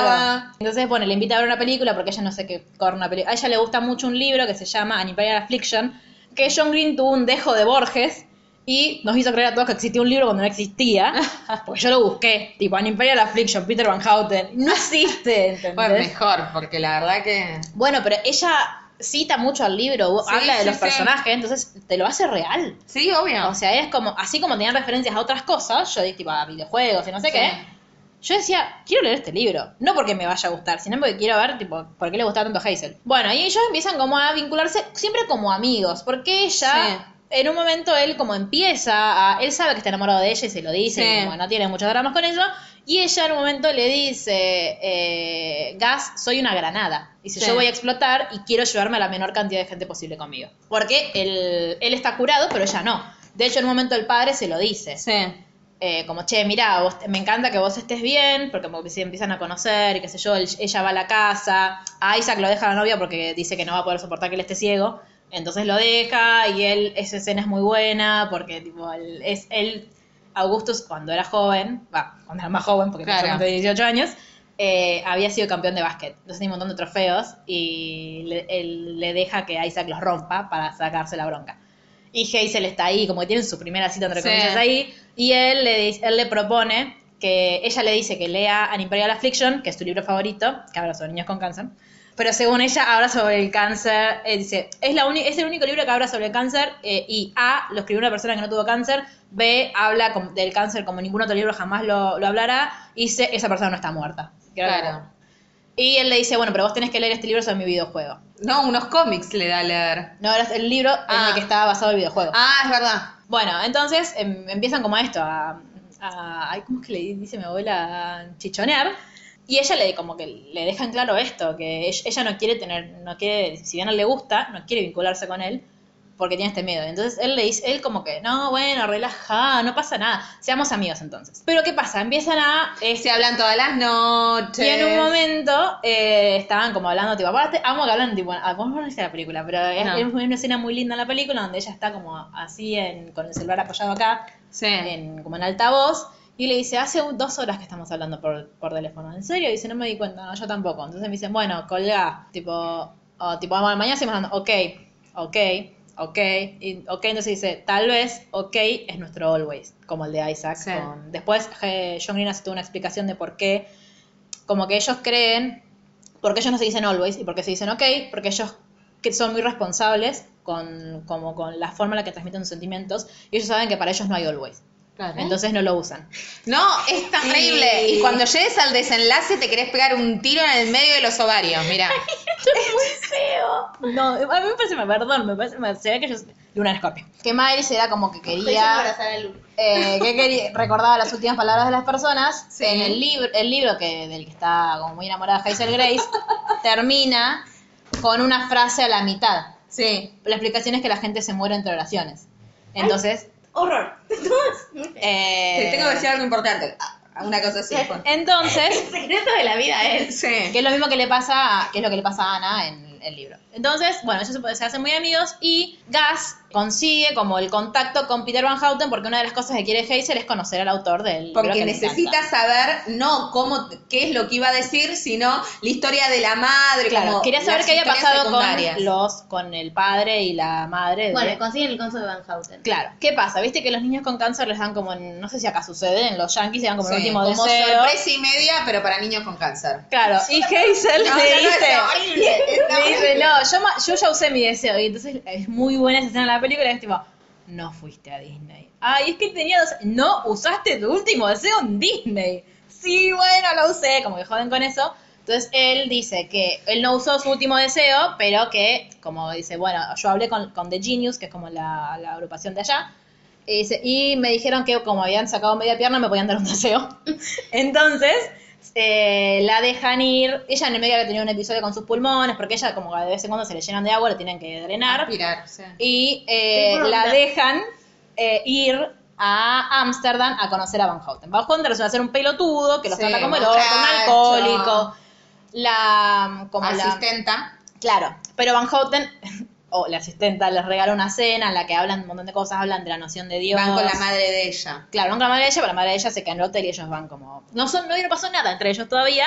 Hasta... ¿No se habían dado un beso? No. ¿No? Ahí se dan un beso. Ah. ¿Qué pasa? Bueno, van, qué sé yo, las lo acompañan a la casa de Ana Frank, bla. Viene lo it. peor. Entonces, en un momento, eh, bueno, ellos van, cenan, qué sé yo, y ella se da cuenta que, bueno, que sí, que está enamorada de él, tienen su primera vez juntos, bla. Al otro día le dice, che, vamos a dar una vuelta, bueno. Están, aparte existe ese banco, el John Green fue específicamente ese banco, se sientan ahí y le dice, bueno, te tengo que contar algo, eh, se me hizo metástasis en todo el cuerpo. Ella. No, No, a él. A ella. Pero le, él da- él le, No. le dice, ¿sabes qué? Tengo Claro. cáncer yo también. Sí. De nuevo. Por todos lados Claro, no se puede hacer nada. Y voy a morir. Vuelven a Estados Unidos y... eh, ¿Y ella qué dice? Que va, va a estar con él, que lo va a acompañar. Y lo acompaña Claro. hasta que se muere. Sí, de hecho hay mi parte... no puedo hablar de esta película con ustedes acá. Hay No, una no, parte en la que hacen como el pre-funeral donde... No, no. No, no, no. Bueno, es el me, lo, me, me lo sé de memoria de lo hermoso que es el discurso que le da Hazel a él, porque le dice que él quiere saber como cuáles serían sus últimas palabras. Bla. porque no las va a poder eschupar porque está muerto. Claro. Chicos, me quiero. Él dice que quiere, que quiere ser fantasma igual. Augustus se muere, pasa un montón de cosas en el medio, pero Augustus se Bueno, muere. y en el medio la pasa. No, el ciego vive. La Pero pasa como el orto, Sí. porque claramente se está muriendo y morirse Claro. de cáncer es como bastante doloroso. Sí. Toda la familia acompañándola. Porque, y, y a todo esto ella se quedó con un recuerdo de mierda del autor de su libro Claro. favorito. En el funeral de Augustus eh, aparece Peter Van Houten y le dice, como, no, bueno, porque me estuve carteando con también no me importa lo que vos tengas para decir, tipo, yo tengo un acuerdo hermoso con Augustus, sos un pelotudo de raja acá, no me importa nada de vos. Y se va. Después, Isaac, cuando, después del funeral y todo, sé yo, le dice, che, dice, Ivan Houten te dio lo, lo, lo que tenía que dar. ¿Qué me tenía que dar? Dice, sí, Augustus le dio una carta para vos. ¿Qué? Entonces, tipo, va al auto, la busca y encuentra una carta, así termina el libro. Hay varias cosas antes de, que- termine esto que, eh, que quiero decir, que es, primero, una de las cosas que eh, Hazel habla mucho del libro como si existiera, por eso yo lo busqué, y dice que tiene 300.000 referencias a Magritte. Entonces ella usa la famosa pipa de Magritte, tiene una remera con esa pipa que es con la que lo va a ver a Van Houten y pasa todo lo que pasa. Esa es una referencia de, según John Green, o una metáfora para decir que así como eso no es una pipa, es la representación de una pipa, le- que las cosas no son su representación, así como las personas no son su enfermedad, son mucho más que eso, que es lo que él quiere decir en el libro. Sí, bueno, pero... te- te- te- Y que la persona como no se para- convierte en su enfermedad. Totalmente. No, lo que él Todo quiere eso decir, está buenísimo, estoy re de acuerdo. No es Lo que él no quiere es decir es que es lo que él quiere decir es que existen personas con cáncer, existen personas con cáncer que son mucho más que eso, que las que les pasan cosas, como Obvio, a ellos. hay gente con cáncer que se enamora, que disfruta, que tiene Después, amigos. ¿cuál cuál es? mucho menos mal igual, ¿eh? ¿Cuál es la Quiero necesidad? porque me quejé un montón. Estoy, ya no estoy tan angustiada. ¿Cuál es la necesidad que tiene Hazel de ir a preguntarle a Van Houten? ¿Por qué está tan obsesionada con el libro? Hazel se acuerda que en un momento su mamá dijo que si algún día ella se muere, o sea, Hazel se muere, ella va a dejar de ser mamá. Como que ya no va a sentir mamá. Es hija Entonces, única. Claro. Sí, sí, entiendo. Entonces, eh, ella dice, quería saber, la, la nena que se muere en el, en el libro se muere porque tenía cáncer, entonces quería saber, bueno, pero sus padres pudieron continuar con su vida. Ay. Después se entera que la madre, mientras ella, porque ella veía como que la ella sentía que la madre no estaba haciendo nada, mientras ella iba a las reuniones, qué sé yo, como se que enteró, la acompañaba todo el tiempo. claro, se enteró que la madre estaba haciendo un curso A distancia. a distancia para ser acompañada por tipo- Counselor, claro, igual que el de ella. claro. Eh, que le dijo, vas a ser un genial Patrick. Sí. Y eh, bueno, después hay otra cosa que vos, si vos ves la portada original de Bajo la misma estrella, que después quisieron hacer lo mismo con todo el resto de las portadas y la recagaron, eh, la Bajo la misma estrella está escrito en tiza. Porque eh, simboliza que la vida cuando se borra deja sombra, como deja la tiza. O sea que no es que. Y otra cosa que tiene Augustus con esto, digo, Augustus no es un nombre puesto al azar. Augustus es un emperador. ¿Por qué dice que hace el viaje del héroe inverso? Porque pasa de Augustus, que ella cuando lo conoce le dice Augustus, le termina diciendo Gas, que es como todo el mundo le dice, o es como su apodo, pero que suena niño chiquitito. Entonces como que él quería ser el gran emperador y terminó tan frágil, pero cuando termina el libro, en la carta que le dice, que le deja mm, Augustus, le dice em, uno no, eh, elige en que le hagan daño en la vida, pero uno elige a las personas a las que, a las que pueden llegar a lastimarlo. A mí me gustan mis elecciones, espero que a Hazel le gusten las de ella. Entonces ella termina el libro diciendo, me gustan Augustus, me gustan, como diciendo que sigue siendo un héroe para ella. Como que eh, Augustus no es gas, ¿Y es viva? Augustus. Ella sí, Todavía. Todavía. Dos años después se muere. ¿Cómo se Eh, dice? porque lo dice el libro. Ah, Eh, pensé que terminaba el libro diciéndole que le bueno, las y- elecciones. Sí, termina así, pero después te aclara, tipo como un mini epílogo que te dice. Eh, bueno, esto de que eh, An Imperial Fiction es un libro que no existe y hay muchas como premoniciones, pueden mirar el video de Fa que lo explica mejor que yo, sobre cosas que van a pasar, pero algo que, que es como muy loco es que, por ejemplo, Augustus es Augustus Waters. Hay mu- la, el agua tiene mucho que ver en todo el libro, Sí. porque vive en Indianapolis, está lleno de canales, van a Ámsterdam, que según ella es una ciudad hundida, y a Hazel se le Se le llenan los pulmones, de, pulmones de agua. agua. Entonces como todo es agua en su vida. Y Y para finalizar, vamos a contar un chiste. Levantemos esto de alguna forma, porque. No, pero me parece Los dejamos nuevo. Me parece, un, me parece un libro que más que Sí. entre toda esa historia tiene un montón de cosas que para mí lo Ambientalo en hacen. la Segunda Guerra Mundial. Bueno, a- fueron a la casa de Ana Franca, Ambientalo con personas paralíticas. Ambientalo con cualquier otra cosa un poco menos trágica, porque es muy trágico. Sí, a mí me parece igual me, Igualmente pare- es me muy pareció buen libro. maravilloso. me No, obvio, les excelente. creo. Les creo, no lo voy a leer. Yo no digo que todo el mundo tenga que leer. di- sí digo que para mí es maravilloso y No, yo no, cada no. vez que lo le- no, no puedo dejar ni de leerlo ni de mirar la película. Me encanta. No porque sea- no solamente porque sea masoquista, sino porque de verdad hay un montón de cosas atrás del libro y la forma en la que está, en la que Narrado. está construido, no solo no- narrado, está construido el libro. Todo tiene sentido, como todo el libro de John Green, pero en este el triple de cosas. Tipo, no sé, hay, hay millones de referencias, hay incluso cosas que va diciendo Augustus que después tienen sentido, cosas que hace Hazel Grace para, en, este, en este vínculo con sus padres, como me parece que también es una forma de decir esto, digo, el sí, es trágico, sí, pero esa gente no quiere que le tengas lástima, quiere simplemente que sepas que ellos también tienen una vida y que van, como que les pasan las mismas cosas que a nosotros. Es que es real, no, O sea, no me parece mal que lo que busque. No, no, Él no lo hizo de la forma, tipo, para decir, ay, golpe bajo para que me compren el libro por. Niños con cáncer. Claro. Sino porque realmente es como. Me, me- posta, me, me- parece como. No es, no es chabacano, ni, ni, ni busca eso. Sino que cu- cuenta historia. O sea, cuenta historia de estos dos chicos que merecen ser contadas tanto como la gente que es saludable. Y es un poco autorreferencial, ¿no? El autor van, van lo que sea, porque él es, no tuvo cáncer, No. escribió un libro sobre... Estoy, déjame cerrar la idea. Vos dijiste que el libro era un libro sobre niños con cáncer de alguien que no había tenido cáncer y que seguía vivo. Van Houten es ese. No Claro, Green. bueno, Pero lo que John está Green diciendo es que él escribió un escribió libro de cáncer, de cáncer sin, tener cáncer, y sigue- está vivo. Sigue estando vivo.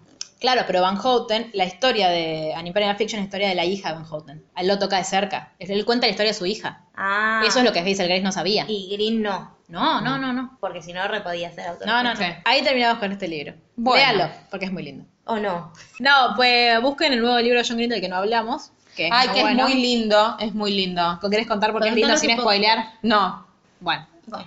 Léanlo. Y después hacemos un podcast que dure menos de 2 horas 15 eh, contando de ese. Sí. Bueno. Gracias por haber aguantado hasta acá. Sí. Sí. Lea- eh, busquen en la arroba las palabras de fa metáfora sobre bajo la misma estrella, que es excelente ese video.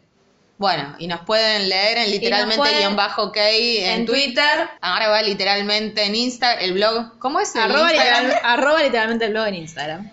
O la ronda por arroba gmail.com si, no- si quieren extenderse en sus puteadas o en sus comentarios. Nada, Bueno, que no tengan buenas noches.